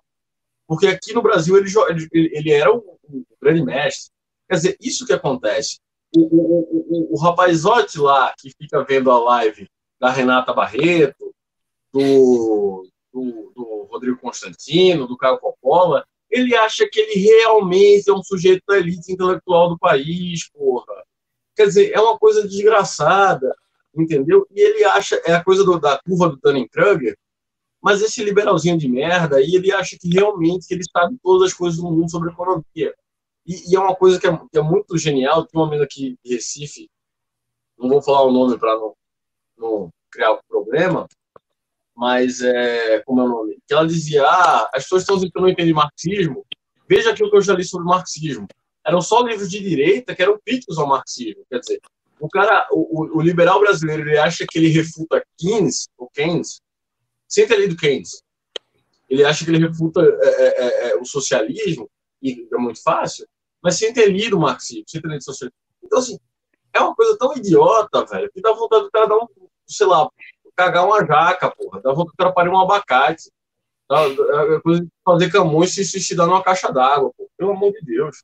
E essa gente bizarra que tá levando a porra do país na frente. Tem uma porra do menino lá que fez a MP da Liberdade, que ele acha efetivamente que aquilo ali é um documento constitutivo de, de liberdade é, econômica e política para o cidadão. Aquilo ali é uma, é uma, carta de intenção. Quer dizer, porra, é, é o maior problema do Brasil hoje é a burrice, cara. Isso, isso é foda. E não ah, tem nada mais perigoso do que um burro que pensa ser inteligente. Nosso grande problema é esse. A gente tem vários burros no poder pensando que são inteligentes. Desculpa, Guto. Só, só uma intervenção rápida. O Linardi falou de economia. Eu acho que o debate de economia, críticas ao Paulo Guedes. Eu sou crítico do Paulo Guedes, eu, Ravena, até o Renan e mais um monte de gente é crítica ao Paulo Guedes. Por que até o Renan? Lado, Por que até o Renan? Só vou te falar um detalhe, tá? Um cara neste chat você é passou uma. Você troca, pa... você troca o WhatsApp com o Paulo Guedes. Eu passei tá hoje. Eu, eu, quebrei o pau com o Paulo Guedes hoje no WhatsApp. Quebrei o pau. Bicho pegou no zap entre eu e o Paulo Guedes. Pegou mesmo, feio, feio, feio. Bicho pegou assim uma hora e meia de quebra-pau. Só diria isso. Então, só um ponto. Renan, se tem uma galera que leva a democracia nas costas, eu acho que o Paulo Guedes está levando o fascismo nas costas no Brasil. Ele é o único cara que está levando o fascismo nas costas. O dia que o Paulo Guedes desistir dessa merda que é o governo Bolsonaro, o fascismo acaba no Brasil no dia seguinte, que a gente vai ter aquele bom monte de fascista que tem no mercado financeiro que é pulando do barco na hora, e acaba aqueles 20% nojento que ainda apoia o governo Bolsonaro. Então, enquanto o Paulo Guedes estiver no governo, acho que acaba isso. Mas o ponto que eu queria tocar é que o debate de economia, o debate sobre Paulo Guedes, é um debate de duas semanas, e duas semanas no mundo líquido. Tem diversas críticas ao Balmo, mas duas semanas no mundo líquido é quase 20 anos. Então, hoje, o, o Bolsonaro não, ele não optou por economia na questão da saúde. O Bolsonaro ele optou pelo golpe. A única chance do Bolsonaro é o golpe. Não tem, ele não trabalha com outra hipótese. Ele comprou o Centrão para ficar os próximos, sei lá, dois anos e meio tentando fechar o Congresso. Ele comprou o Congresso para ficar os próximos dois anos e meio tentando fechar o Congresso. A única hipótese que o Bolsonaro tem é, é de 2022 é o golpe, porque ele sabe muito bem que ele não chega em 2022. Então a única chance dele é o golpe e essa semana mostrou claramente que a chance do Bolsonaro é o golpe, não tem outra chance. Ele não vai tentar trabalhar pela campanha dele em 2022, não tem isso. Ele vai tentar dar o golpe até 2022. Se ele chegar até 2022, vai ser tentando dar o golpe. Daí talvez ele consiga, talvez não, mas a chance dele é essa. Então, acho que até o debate entre economia e saúde é um debate que já é tão 2008 quanto debater, sei lá, Lula ou Gleisi ou toda essa galera que a, a linhagem Nunes Abduc, Abduc tenta debater toda semana. A grande questão, Guto, é que o futuro que nos espera depende exatamente das decisões que nós tomamos agora no presente. Você está acompanhando agora a live? Foi isso que valeu. Eu queria só, eu queria só fazer uma pequena intervenção rapidinha aqui para vocês comentarem, porque é o seguinte, Guto, você está completamente errado no que você falou de que comprou o Centrão, de que comprou o STF. Eu acho que está completamente errado. Eu acho que o cara, quando se elege presidente da República, ele tem um ativo muito mais alto do que isso e ele não compra, ele vende, né? E o Bolsonaro, na verdade, ele se vendeu ao STF, ele se vendeu ao Centrão e ele tem se vendido de formas que, como um, um herdeiro sem solução, um herdeiro sem proposta, um herdeiro sem, sem causa e tal, e ele vai se vendendo para tentar se manter num status quo que ele ganhou de surpresa, né? Algo do tipo. Eu acho que está completamente errado em relação a falar que ele comprou, ele não tem a menor capacidade de comprar ninguém, né? Porque se ele tivesse comprado, ele teria pelo menos aprovado um projeto de lei. É, ele é um vendido, ele é um traidor, ele é um completamente, é um completo vendido, né? Ele vendeu tudo que ele e agora ele tem um capital para vender, tipo, ele é, um, é, é o seguinte, o cara entrou no exército aí ganhou uma herança, né? Porque na época do exército você ganhava essa herança, e aí beleza. Aí ele aí foi, entrou para deputado federal e falou assim, cara, a gente tem uma puta de uma herança aqui, e ele foi proliferando essa herança, e ele foi só se vendendo. Ele é um. Eu não acho que ele é um comprador, não.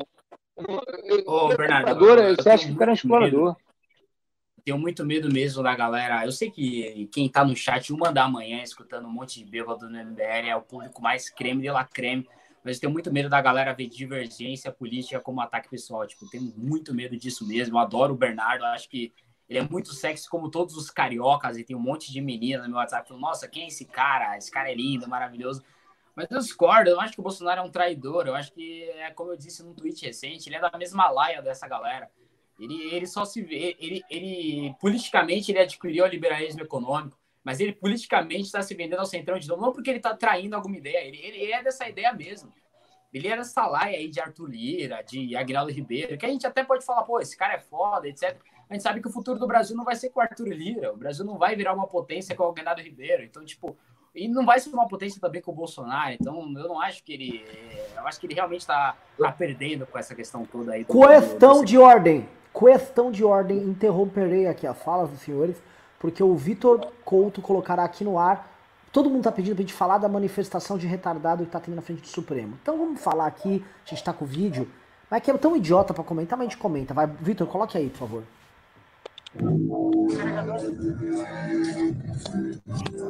Só rave, cara? Isso parece coisa demoníaca, cara. Cara, tô com medo, cara. Você aceita da Sarah Winter? Desliguem seus áudios. 300! 300! Uh! Brasil! Arru! Arru! Arru! 300! 300! Uh! Brasil! Arru! Arru! Arru! 300! 300! Uh! Brasil! Arru! Arru! Viemos cobrar! Viemos cobrar! Viemos! O STF não vai nos calar! Viemos cobrar! Viemos cobrar! O STF não vai nos calar! Viemos cobrar! Viemos cobrar! O STF não vai nos calar! Cara, é muito bobo isso, né? Porque assim, é, a ideia é ser assustador. E o, que me assusta não é o ato em si, porque o ato em si é patético. Mas o que assiste, assusta é. Hã? A estética. A, a, não, não, a mesma estética é patética, porque a, a, vocês pegam a tocha que eles estão segurando, é uma tocha que você compra na Leroy Merlin, na C&C, na Tokstok, aquelas tochas de jardim. É uma tocha uma... é pra fazer luau. Exatamente, tipo uma tocha com bambu aberto ali que você já compra, já veio até pintada de branco. Eles claramente compraram uma tocha que você compra numa loja de matéria de construção ou de decoração. Na van. É, é, na van. É, é, tudo besta. Né? E assim, são 30 pessoas que tem lá, você olha, realmente não tem muita gente. O, o que me assusta é que há uma intenção da parte do governo ah, federal em crer que isso turma é uma vanguarda revolucionária. Então, o Brasil é essa mistura de, de trágico com patético, assim, a todo instante é trágico porque realmente existe a intenção de dar um golpe e o governo federal acha que realmente a Sarah Winter, esses idiotas, são um instrumento que eles têm à disposição para tentar dar um golpe de Estado. Existe intenção. E é patético porque é isso que vocês acabaram de ver. Então, é, o, o problema disso, o perigo nessa história, é que as pessoas acabam não levando a sério porque é patético, Mas, ao mesmo tempo, é, é, existe o um lado ridículo que faz com que você olhe e fale que não vou levar essa porra a sério. É, é, isso, é retra isso é um retrato do governo Bolsonaro tão grande, tão grande. Assim, isso resume o governo Bolsonaro. Ele é uma ameaça ridícula. Ô, senhores, vocês acham que esse governo, que o bolsonarismo é o fenômeno estético mais ridículo da história do Brasil, desde Sidney Magal? Ou antes dele? Não, é muito ridículo, mas só, só tocando no ponto do vídeo, né? É, esse, esse vídeo é muito importante, que mostra claro contra, contra o que é a luta do bolsonarismo e automaticamente ao acho que deve mostrar contra o que deve ser a luta de quem não é bolsonarista ou contra quem é liberal democrata ou democrata liberal, né? Porque é, eu fiz um tweet recentemente que, que diz que o Lula ele tá calado, o Ciro tá calado, a esquerda totalmente tá calada, né? Tipo, tem o Felipe Neto, outro, mas a esquerda tá calada. Então toda vez que a gente vê a Sarah Winter ou essa galera né, com alguma reivindicação, todas essas reivindicações só podem das instituições contra o Estado de Direito, né? Então, tipo, a luta da Sarah Winter é, é, por, é por uma ditadura não é contra o comunismo, é pura uma, uma ditadura do bolsonarismo e de toda essa galera é, de extrema direita, né? E é uma galera que não vai dar o golpe, ou pelo menos não vai dar o golpe agora. Mas a, a, tese do bolsonarismo é ficar tentando dar um golpe até 2022. Eles vão ficar só tentando manter o capital político, tentar manter aqueles 30%, aquela balela que alguns analistas falam por aí. A, a, tese do Bolsonaro é ficar tentando dar um golpe até 2022. E se ele chegar em 2022, ele tenta, sei lá, disputar a eleição. Mas a tese dessa galera é ficar tentando dar o golpe até 2022. E talvez alguma hora consiga. Não vai conseguir nessa, nessa manifestação dos 300 ridículos da Sarah Winter. Mas sei lá, talvez consiga posteriormente, né? E já não é mais teoria conspiratória, né? A live, não é o MBL News de 26 de 2019, né? Já é o Eduardo Bananinha falando das Forças Armadas para zerar o jogo e depois voltar à democracia, né? Então tá complicada a não, situação. Ô, Guto, a única questão aí é se eles vão conseguir. É a, é a única discussão. Agora, um sujeito que hoje em dia discute se existe intenção é um idiota arrematado. Quer dizer, você, é, é, é eu gosto de fazer sempre uma, uma, uma análise, tomara que a Camila não me escute, ela está aqui do outro lado. Você pode querer, sei lá, pegar a Débora Seco, a Paulo Oliveira. A, a discussão é se você vai conseguir, mas a intenção está clara. Quer dizer, eu acho que ele pode estar muito longe de dar um golpe, acho que sim, mas a, a, o julgamento moral da intenção dele é tão evidente, é tão óbvia. Quer dizer, e outra coisa, aí vamos falar um pouco de Shakespeare, mas é só um minuto. Quer dizer, e ele é o Ricardo III, ele não é o Iago. Todo mundo sabe o que o Bolsonaro está fazendo, não é uma coisa subreptícia. A Dilma era. A gente lutou contra o PT, Bernardo, e o PT queria dar golpe, queria acabar com a democracia, mas era às escondidas. Você tinha que ter alguma inteligência para perceber, alguma agudeza. Mas o, o caso do Bolsonaro é explícito. É explícito. Então, assim, o sujeito que até agora defende o Bolsonaro, ele ou é um mau caráter, escroto que não liga para a democracia, ou é um idiota rematado. É, é a minha opinião. Jacome, Jacome, ah, eu acho que eu, eu ouso, eu ouso, ouso, ouso a, a flertar em ter uma interpretação de que, que tantas intervenções explícitas dessa forma na época da crise que a gente vivia no momento do partido que a gente vivia, Foro de São Paulo e tal, e etc., se discursos desses foram, foram fossem, né, na verdade, explícitos na rede nacional, que a gente não defendesse até uma intervenção, porque a gravidade seria muito maior, muito maior. É muito diferente, porque hoje a gente está tá numa fase meio que legalize, né? A gente está meio errado na história. A gente está querendo defender uma coisa achando que a gente está no, no, no, mesmo, na mesma prancha ali e tal, de tipo, não, agora deu certo, vamos defender o livre mercado e tal, vamos, porra, privatizar o, o Banco do Brasil, né? Vamos, vamos começar a fazer ferrovia, hidrovia e etc., ampliar voo, né? Fazer tudo. Mas é, hoje o que a gente escuta, o que a gente aceita escutar, é muito grave. É muito mais. É, eu, eu não, não acredito que o Renan é, aceitasse acreditar um discurso desse na época do PT e reagir dessa forma. Eu acho que o Renan tá muito emotivo e tal, beleza, acho, mas eu acho que em outra época, pelo amor de Deus, ia ser uma coisa completamente diferente. Eu acho que esse discurso aí desses caras, é, é, é a gente tá vendo o que a gente criticava na esquerda ao contrário acontecendo, por exemplo, assim, não, não, a esquerda nunca quis lutar por democracia na época da ditadura, eles queriam é, impor uma, um golpe comunista lá no Brasil. E agora a gente tá vendo assim, não, não, esses caras não estão defendendo o Brasil aí contra um golpe comunista, eles estão querendo impor uma ditadura bolsonarista. É a mesma coisa, só que novamente, aquela esquerda realmente pegou em armas, aquela esquerda realmente estudou, os caras realmente tinham financiamento de fora, teve treinamento de fora. Esses aqui são, é tipo a Sarah Winter, né?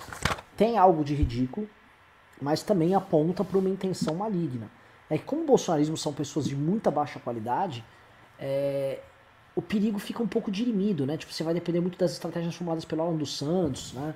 Então isso acaba esbarrando aí né, nas deficiências naturais. A natureza cuida um pouco. Mas, contudo, tudo você, no entanto, a, a, a, o, o Zé Liceu, o Bolsonaro, é, é, é, o Felipe G. Martins, quer dizer, a, a, a ponta de lança legislativa do Bolsonaro é a Carla Zambelli, elas são as pessoas mais estúpidas que eu já vi na vida. Quer dizer, é uma, é uma coisa assim que chega a dar pena. Quer dizer, então a nossa sorte é meramente essa. Mas de resto está completamente certo. É, é, é a intenção do povo é maligna. Eles não, eles não têm os instrumentos para a consecução do fim. Mas que o fim é perverso é. Mas vocês não acham que subestimar esse tipo de comportamento também pode ser perigoso? Porque a gente pode pensar assim, ah, eles não vão chegar a lugar nenhum, não vamos fazer nada e pá, Dá o pulo do gato. Claro. A gente acha eu, isso, a gente sabe que olha, eles podem dar um Eles estão tentando Mateus, dar Mateus, eu acho, eu acho, mas ninguém ninguém tá, ninguém tá subestimando. Desculpa, mas ninguém tá subestimando. Você só mede a capacidade desse tipo de golpe, entendeu? Ninguém eu acho que quanto mais aqui. informação. Eu, o que eu falo, Bernardo, não é pra gente aqui, nós cinco. Eu tô falando para as pessoas que estão em casa e para as outras pessoas que estão acompanhando Sim. isso de fora. Sim. Porque tem muita gente não, mas... minimizando, estão dizendo que estão banalizando, a palavra correta é essa, estão banalizando essa tentativa golpista do Bolsonaro. Ah, não, isso não vai dar em nada. ah, isso é doideira. Como é? Não, eu acho que... Essa é a, é a raiz do Brasil. A gente tem que partir sim, sim. O Brasil não é um país democrata. Tipo, a nossa história vem de golpe em golpe. A gente está só a gente está só vivo nesse momento que tem mais um autocrata tentando dar um golpe, mas tipo, não, a gente sabe. A gente, a gente é um país que tem mais gado do que gente. A gente é um país que tem mais gado do que gente e o gado só quer alguém para lhe tanger. A verdade é essa. Pessoal, não, pessoal, eu, eu preciso sair. Eu vou deixar vocês aí, tá? Live de vocês. Não, eu vou sair já, já também, mas queria só fazer um comentário aí pro. Renan, é o seguinte, só, só é, fazer uma pergunta. Vai salvar a gente do, da ditadura?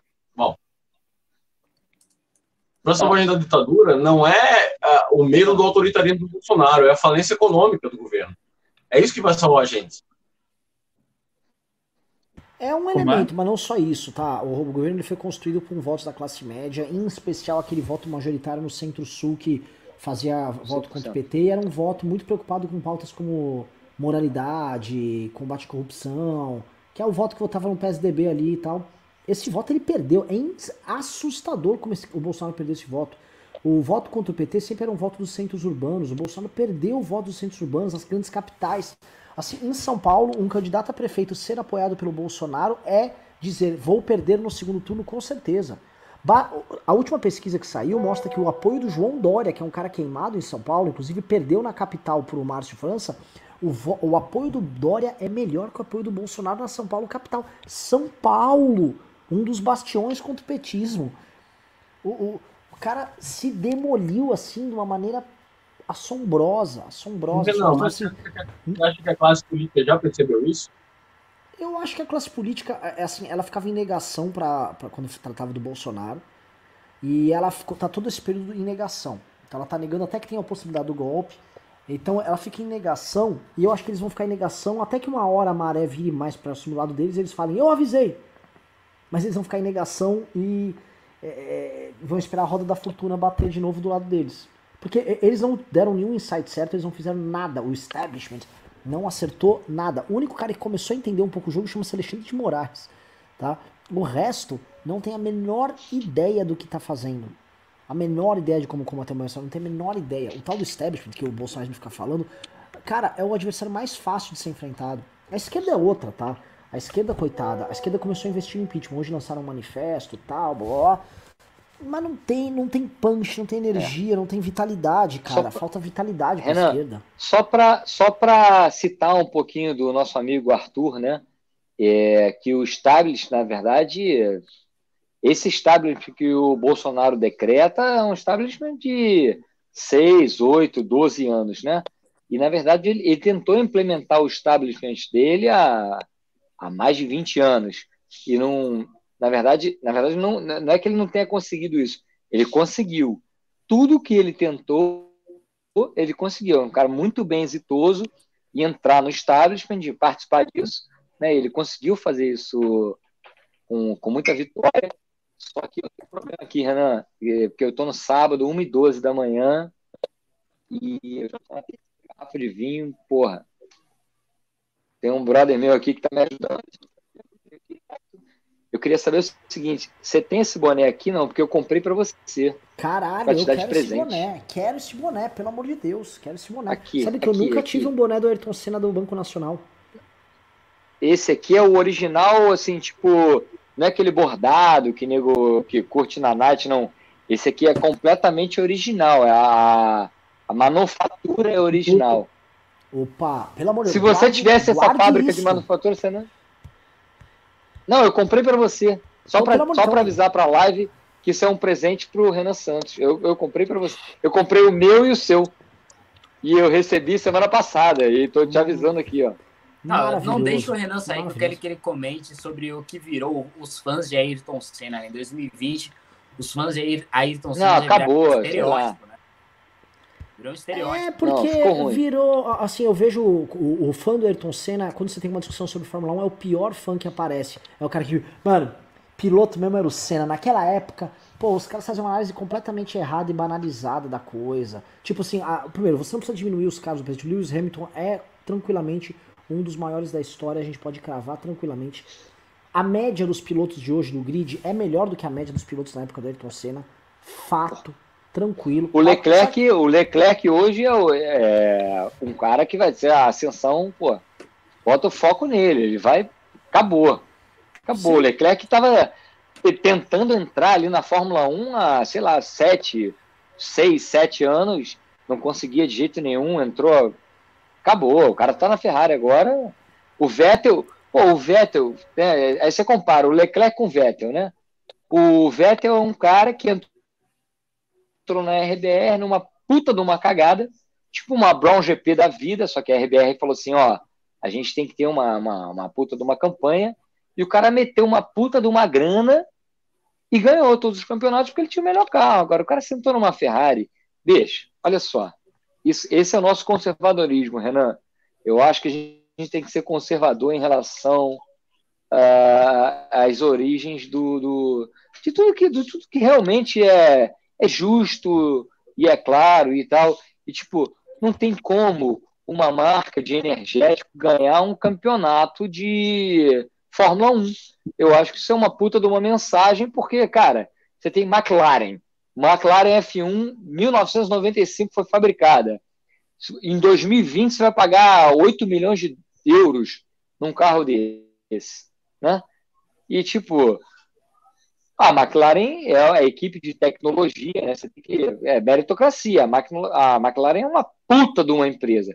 E o Hamilton foi campeão coincidentemente na McLaren, mas ele é um puta de um, de um piloto. Eu acho que o Hamilton é um piloto meritório e tal. Eu acho que quando o pai que iria assumir a carreira dele deu uma perdida e tal, eles deram uma, uma briga e quase que uma essa, né, cara? Você lembra disso? Cara, quase que o Brasil se deu bem nessa briga do Hamilton Sim. com o pai dele. Sim. A gente ia se dar bem ali naquela história. E depois disso, foi só frustração pra gente, cara. Pelo amor de Deus. O Rubinho Barrichello, para mim, é o melhor piloto do grid disparado depois do Ayrton Senna. O Massa foi um cara que foi um New Generation e eu odeio essa New Generation, desculpa. Eu não gosto disso. Olha, eu, se eu for entrar aqui nessas conversas, vou começar a falar de Nelson Piquet. E aí a briga, o negócio vai ficar feio, porque eu acho o Nelson Piquet absolutamente é. maravilhoso. E eu vou dizer mais, dá pra gente fazer inclusive uma dissertação sobre Nelson Piquet versus Ayrton Senna, a diferença entre o carioca e o paulista, tá? Que dá muito pano para interessante, interessante. Eu, eu, quero, eu quero participar, eu não Fórmula 1, mas calma, eu gosto calma, calma, calma, o Arsene Wenger, técnico do Arsenal, tem uma baita teoria assim, sobre a diferença do jogador brasileiro carioca, jogador brasileiro é, paulista, que eu acho que dá para entrar nessa questão aí da Fórmula 1.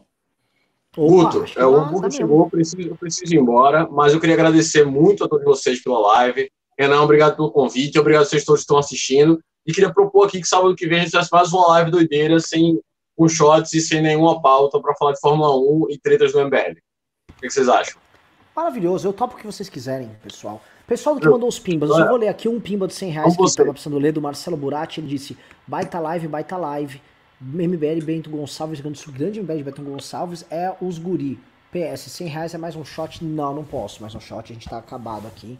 Mas Marcelo, muito obrigado. Os outros que mandaram pimbas nós não lemos, foi um MBL News especial. Peço desculpas, estamos meio ébrio. É, a gente lê amanhã, a gente dá um jeito, façam aí o que necessário. Eu, eu respondo pimba para vocês no WhatsApp, no, no, no, no, Instagram. Prometo, tá? E meus queridos amigos, espero que tenham gostado aqui desse MBL News especial. Bernardão, Guto e Matheus. Vitor, obrigado aí. Manhã de manhã. Ah, deixa eu pedir um negócio. O Vitor. Vitor, passe o nosso vídeo, tá? Assim, tá saindo vídeo amanhã sobre essa questão do leite, do racismo. Então, quem está até agora, uma e pouco da manhã, assistindo, então vocês vão assistir o vídeo que vai sair amanhã às nove da manhã, em primeira mão, agora, aqui no ar. E pode tirar a gente do ar e passa o vídeo. Beijos e fui, pode passar o vídeo aí na live. Olá, pessoal, tudo bom? Eu vou tratar aqui dessa questão do Bolsonaro e o copo de leite. Isso tomou o debate nas redes sociais, muitas pessoas fizeram vídeos, fizeram threads, mas na prática trouxeram uma versão um pouco superficial sobre isso, tá? Eu vou explicar esse caso, vou falar para vocês se o Bolsonaro é ou não é nazista e se o referencial que ele usou do copo de leite tem alguma coisa a ver com esses movimentos identitários europeus e norte-americanos, com a alt-right, ou se ele tomou um copo de leite uh, exclusivamente porque ele queria fazer uma homenagem aí ao setor do agro, como já foi demonstrado que havia sim uma campanha para tomar um copo de leite. Eu vou tratar disso e vou aprofundar bastante, mais do que qualquer outro canal. Porque muita gente já vem pegando, pô, existem muitas referências nazistas ali em ações de comunicação do governo Bolsonaro, e as pessoas começam a ficar preocupadas, afinal, um governo que se diz alinhado com o Estado de Israel, com os judeus e tal, então, eventualmente, essas dissonâncias têm que ser entendidas. E eu vou mostrar tudo nesse vídeo.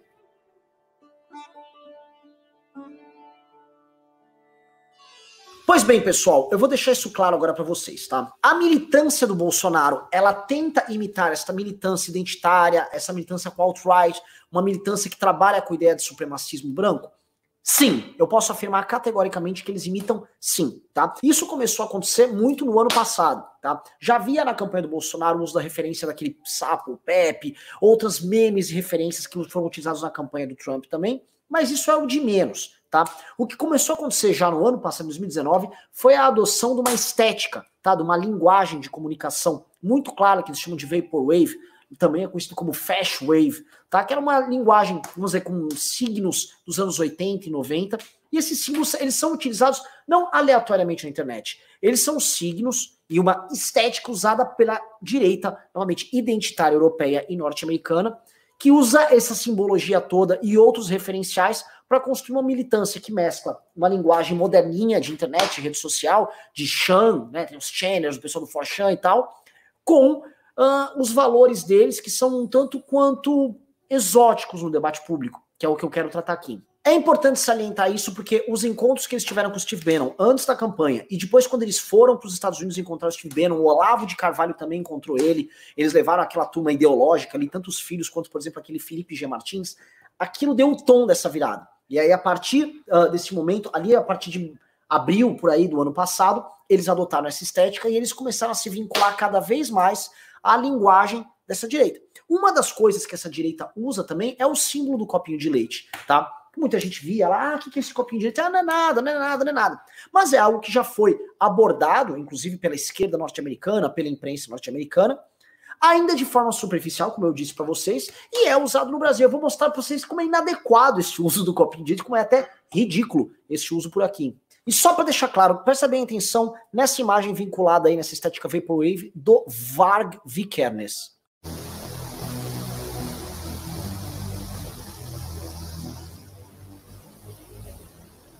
Para quem não sabe, o Varg, ele é um cantor de death metal, de, nunca sei esses termos, é uma banda de heavy metal aí norueguesa, tá? E, a, e ele é também um dos líderes, um dos principais influenciadores em redes sociais dessa direita identitária europeia. E ele, veja só, usa o mesmo referencial estético que nós vemos, por exemplo, na alt-right brasileira, com a turma do Vaporwave. É tudo igual, presta bem atenção. Usam a mesma estética, a mesma simbologia. Então dá para falar que eles estão copiando sim? Dá. É uma cópia, sim? É uma tentativa de interação com esse universo? Sim. A imprensa já tentou estudar todo esse fenômeno, não só na Europa como nos Estados Unidos, profundamente, tá? Porque é um ressurgimento de uma direita na Europa, não baseada, exemplo, em valores políticos conservadores tradicionais, não é a direita do Partido Conservador Britânico, por exemplo, ou do Partido uh, Cristão, da Democracia Cristã Alemã. Não.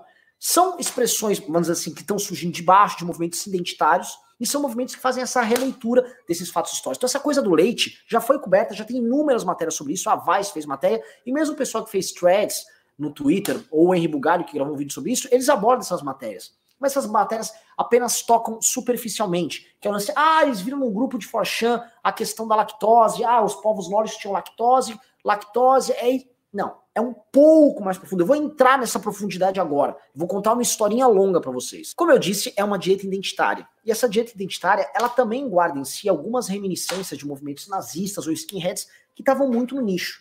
A internet permitiu que essa, essas expressões saíssem do nicho mas elas não são simplesmente expressões de movimentos neonazistas, tá? Há uma espécie de sofisticação aí. Houve muitas coisas, houve muitas mudanças que não só aconteceram no campo da comunicação, mas aconteceram no campo da genética, da linguística, da arqueologia, que permitiram que essa defesa dessa herança genética europeia, da defesa basicamente do vínculo entre um povo e sua, e sua região, de um povo e seu país, ele ganhasse novos contornos, tá? E isso vai, vai voltar no tempo muito. E olha só, eu vou voltar para o século XVIII. Século XVIII, época em que a Índia era uma espécie de protetorado britânico, o Sir William Jones, né, um estudioso inglês que morava nessa colônia inglesa lá, ele começa a perceber que o sânscrito, linguagem antiga de, dos indianos, tinha uma grande semelhança com o grego antigo, com o latim. Ele percebe outras semelhanças com outras línguas antigas europeias. Muitos outros pensadores e viajantes e comerciantes já tinham percebido certas semelhanças entre palavras, mas ele começou a juntar: ora, se existem tantas semelhanças, então é possível que haja uma origem comum, não só dessas línguas, mas de, desses povos, ou seja, pode haver uma origem comum para as principais comunidades e línguas que haviam naquele mundo conhecido, que vão do sânscrito na Índia, vão dos persas, vão para os gregos, para os latinos, os romanos, os nórdicos e até para a língua portuguesa que a gente fala. Ou seja, o que o Sir William Jones tinha descoberto ali não era só a origem de uma língua, mas de uma religião central, seminal e também de um povo. Vocês têm ideia do que foi o impacto disso lá na, na, na época do romantismo também, que houve ali a partir do século XIX e nos anos vindouros?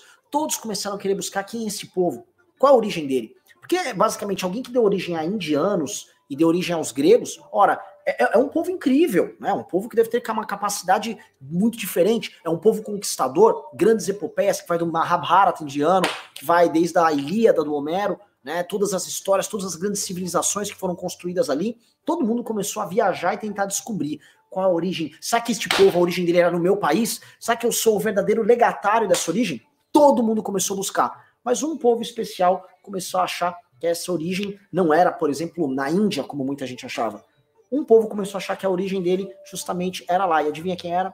Eram os alemães. E, esse é um ponto interessante, porque muita gente começou a adotar o termo ariano para identificar esse povo original, porque como os textos mais antigos que eles acharam eram os textos ali do Rig Veda, os textos em sânscrito, eles falaram, bom, então o povo mais antigo deve ser os indianos, né? Então são os arianos. E aí todo mundo começou a querer descobrir quem eram os tais arianos. Os alemães tinham certeza, ora, onde tem mais arianos é aqui, nós que somos nórdicos, essa origem, então nós somos um povo mais puro tal, e começaram a viajar na maionese que eles eram os arianos. Quando a gente vai se aproximando ali da época da Segunda Guerra Mundial, quando o Partido Nazista vai criando suas grandes teorias, eles começam a mesclar uma simbologia que havia ali nos povos indianos, por exemplo, a suástica, com também a ideia das suásticas que eram encontradas em toda a Europa, muito também nos povos nórdicos que tinham ali, que era a ideia do sol girando, a roda do sol, a roda do tempo. Né? Então, eles olhavam aqui e falavam, pô, este povo esteve presente em todos esses lugares, então a suástica vai ser o nosso símbolo. E eles começaram a adotar a suástica como esse referencial aí deste povo uh, ariano, conquistador, vencedor, o povo perfeito, a raça superior, que deu origem desde os filósofos gregos a Buda. Então, a galera começou a viajar na maionese e para o Hitler fazia, por exemplo, muito sentido enquanto propaganda acreditar que eles, alemães, que vieram de uma guerra, que foram basicamente derrotados, destroçados, economicamente destruídos, eles eram, na verdade, não um povo derrotado, mas o verdadeiro povo conquistador, o grande povo da história da humanidade, que tinha como destino conquistar todos os outros povos.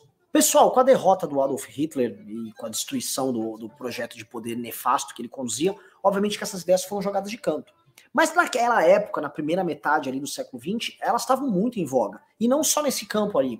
Por exemplo, havia num campo místico, esotérico, alguns pensadores, aqui eu destaco o René Guénon e o Júlio Zévola, que construíram toda uma teoria baseada na ideia de que houve este povo seminal, este povo quase mítico, que morava em algum lugar ali na Eurásia, e esse povo que deu origem a grandes tradições que vão do hinduísmo, às religiões pagãs, a tradições, sistemas filosóficos. Quem era esse povo? Provavelmente esse povo eventualmente recebeu a grande graça divina de ter a primeira tradição, a tradição religiosa primordial, tá? E eles começaram a operar essa ideia e trabalhar essa ideia, geraram muitos discípulos à época, e um dos principais discípulos deles chama-se Fritjof Schuon, que é um, basicamente uma espécie de discípulo do René Guénon. O Fritjof Schuon, só para aqui ilustrar para vocês, para vocês começarem a ver algumas coincidências, ele foi mestre tá? de ninguém menos do que do Olavo de Carvalho, que trouxe para o Brasil essa ideia do, do, tradicionalismo ou do próprio perennialismo. Eu não sou muito técnico sobre esses termos, tá? E aí ele trouxe essas ideias para o Brasil, até que começou a operá-las, mas de certa forma essas ideias elas continuaram viajando pelo mundo. O Dugin, que basicamente é um intelectual que serve de suporte ali do projeto russo, ele opera também com essas ideias. O Steve Bannon as conhece também, as opera, ou seja, algumas das maiores potências do mundo têm intelectuais ligados a elas que pertencem, vamos dizer assim, uh, de forma até afetiva ao conjunto de ideias que a gente pode chamar de tradicionalismo e imperialismo, que bebem também essa fonte desse povo uh, original e transcendental. Mas a gente ainda vai tratar disso em outro momento. O que nos interessa é que, mesmo com a derrocada do Hitler, esse campo de estudos continuou evoluindo, né? Existiram pensadores no campo da arqueologia, novamente no campo da linguística, e até os avanços no campo da genética, que demonstraram que realmente, tá? Houve este povo, ele não ficava nem na Índia, também não ficava ali na Alemanha, ele ficava mais ou menos na região das estepes da Ucrânia, que vão da Ucrânia, a Rússia, pega ali o Cazaquistão, e esse povo realmente teve uma onda de migrações, invadiram a Europa, varreram ali a Índia, varreram a Pérsia, derrotaram populações que tinham lá, substituíram outras populações, se mesclaram e se misturaram e levaram sua, sua marcação genética, que é o, o haplogrupo Y, aí do cromossomo Y, o haplogrupo R1b, que basicamente ele tem em todos os lugares do mundo e levaram sua língua também, que ela foi tomando outra forma e ela está presente aqui no nosso continente americano de cabo a rabo, está presente na Europa, está presente no Oriente Médio, está presente ali na, na Índia, na, na, na Ásia Central também. Então, é, este povo, basicamente, já tem traços que demonstram, tem evidências que demonstram sua origem, e este povo deixou todas essas marcas, entendeu? Então, cientificamente falando, isso evoluiu sem certos, vamos dizer assim, destemperos ideológicos ou teorias amalucadas. E isso ajudou, novamente, a que pessoas que queiram buscar esta origem seminal, essa origem quase mítica da, da própria raça, em especial na Europa, a ver esses elementos mais técnicos e falar, tá aqui, eu vou operar essa minha origem, que agora é uma coisa científica, não é, vamos dizer, uma sorte de experimentalismo que o, o Adolf Hitler fazia, e também vou cultuar seus deuses e seus símbolos. Isso é muito importante quando eu falo deuses e símbolos. Existem muitas, muitas coincidências de nomes entre deuses que vão da Índia à Grécia, a Roma. Quando a gente fala, por exemplo, do Zeus Pater, o deus ali, o deus pai ali da Grécia, você também vê esse nome que é o Jus Peter, Jus Peter, deus pai também, que é o deus uh, ali dos romanos, o Júpiter, você também tinha um deus ali na Índia chamava Diauspita, que é o mesmo nome, você tem as mesmas origens. Então, tudo isso essa galera começou a trabalhar, todas essas vinculações eles começaram a fazer. E outra coisa que eles descobriram também, que é que no período ali da Era do Gelo, esse povo, o indo-europeu ali, que estava morando ali nas estepes, ele desenvolveu uma vantagem genética que era basicamente a tolerância à lactose, ou seja, eles poderiam beber leite de vaca. Então tenta imaginar o seguinte, você basicamente não pode plantar, não existia ainda a ideia de agricultura, você era um caçador-coletor, aí de repente você tem uma vantagem genética onde um bicho você não precisa matá-lo, você pode simplesmente beber o leite dele. Isso, cara, muda a tua cultura, isso muda tudo. Esse povo começou a cultuar a vaca. Então a ideia de cultuar a vaca, o leite passa a ser uma característica desse povo. Isso ofereceu vantagens genéticas comparativas. Ossos mais fortes, pessoas mais nutridas, flora intestinal mais desenvolvida, e o culto à vaca como este símbolo, essa, esse ser que ajuda eles, ele se espalhou também por todos os lugares onde esses indo-europeus, onde esses povos foram. O exemplo maior é na Índia, onde a vaca é sagrada até hoje, e onde subprodutos do leite, o guia, a manteiga, o creme de leite, são, vamos dizer assim, objetos que você usa como sacrifício para você dar para os deuses até hoje. É importante colocar isso sobre esses termos, porque não é uma descoberta do Forchan que virou um meme. Não, os principais nomes, youtubers, lideranças deste movimento da alt-right europeia, eles operam e entendem isso. A simbologia que eles têm dessa questão do leite como um vínculo racial que eles têm, também é utilizada, por exemplo, num culto ao paganismo que eles fazem, numa redescoberta, por exemplo, destes deuses antigos que eles fazem, em diálogos que eles têm, por exemplo, com uh, intelectuais que defendem as tradições mais antigas indianas, védicas, com gente, por exemplo, que gosta da, da, das deuses nórdicos. Tem até na Grécia gente que está cultuando os deuses gregos. Ou seja, há essa redescoberta. E este uso desses símbolos é um uso que é levado, primeiro, por essas cabeças pensantes e depois por líderes é, políticos, por formadores de opinião, por grupos em Facebook, WhatsApp, em redes sociais. E aí isso é banalizado. Mas isso faz parte, obviamente, de um pensamento e de uma lógica que é profundamente identitária e que é construída assim. E que tem no meio gente, por exemplo, que é neonazista, gente que é contra judeu, que é antissemita. Tem. Tem também tem gente que acha que, por exemplo, que a Europa é para os europeus e que você tem que defender a cultura deles, o que é uma pretensão legítima, você pode concordar ou discordar, mas está dentro do debate. A questão central é por que diabos nós, um povo miscigenado da América do Sul, estamos imitando as referências desses caras? É de fato ridículo.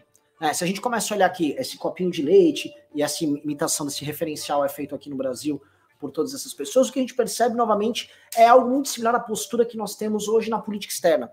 O Brasil, ele é tipo o otário da turma. Os caras nos consideram, por exemplo, ah, esses caras são os misturados aí da América do Sul, uma gente tosca aí, miscigenada, mas eles ficam pagando pau pra gente. É isso que esses caras enxergam no Brasil. É igual a relação que o Brasil tem com o Trump. Trump mesmo não sabe porque o Brasil puxa tanto saco. O Brasil acha que está linkado com essa missão quase espiritual de refazer umas glórias do tempo passado, de buscar uma origem mítica, em que o Brasil tem um papel nesse jogo.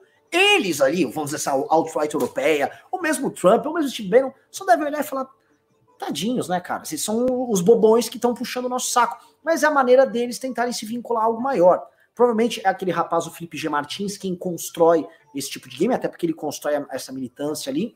E eles uh, vão colocando essas mensagens cifradas dentro da sua comunicação política como forma de criar esse link. Nada além disso. Você perguntar para mim, Renan, você acha que o Bolsonaro é nazista? Eu vou te dizer que não. Nem sei se ele sabia desse, dessa simbologia do copo de leite e nem que ele tenha feito essa tomada do copo de leite ligado a isso. Mas, se ele tem, vamos dizer assim, pessoas ao redor dele que entendem que existe esse debate, se ele tem uma equipe de comunicação, essa equipe deveria ter falado: ó, oh, existe essa questão aqui, já foi abordado anteriormente. Obviamente que pode ter rolado, ah, tudo bem, deixa passar tal, mas isso aqui não nos interessa. O ato do Bolsonaro tomar não me interessa. O que me interessa é que a militância dele faz uso já disso e que existe essa linguagem cifrada de símbolos ligados a uma direita identitária, racista, acontecendo agora no Brasil. E todas essas mensagens cifradas, que vai desde o uso da, do termo o trabalho liberta, que é uma frase que era usada em campo de concentração, famoso Arbeit, Macht frei, o, o Roberto Alvim com aquele discurso nazista imitando Goebbels, a linguagem fast wave, a linguagem vaporwave e uso do copinho de leite, tudo isso é um conjunto de referências que essas pessoas fazem, primeiro, com uma simbologia interna para a militância, e segundo, para criar esses vínculos com um grupo político na Europa que, honestamente, eles querem macaquear. Não vejo nada além disso. É gente ridícula brincando com coisas que eles não deveriam brincar. E aí fica meu recado para a comunidade judaica que, em parte, ainda apoia esse governo. Até quando vocês vão ficar sendo lenientes com essas brincadeirinhas dessa turma, com esses avanços, com esse desrespeito, que no final do dia estão, na prática, é, pisando na memória do povo judaico. Ou vocês acordam, ou essas brincadeirinhas vão ficar se tornando cada vez mais comuns, porque é isso exatamente o que essa turma quer. Espero que vocês tenham gostado, tá? Se vocês quiserem que a gente se aprofunde, eu posso marcar uma live com o Ricardo, pra gente entrar assim, em detalhes. Eu acho que é um tema que eu gosto bastante, é um tema que o Ricardo manja demais. E se vocês quiserem, a gente faz. É isso aí. Um abraço para todo mundo. Inscreva-se no nosso canal youtube.com/barra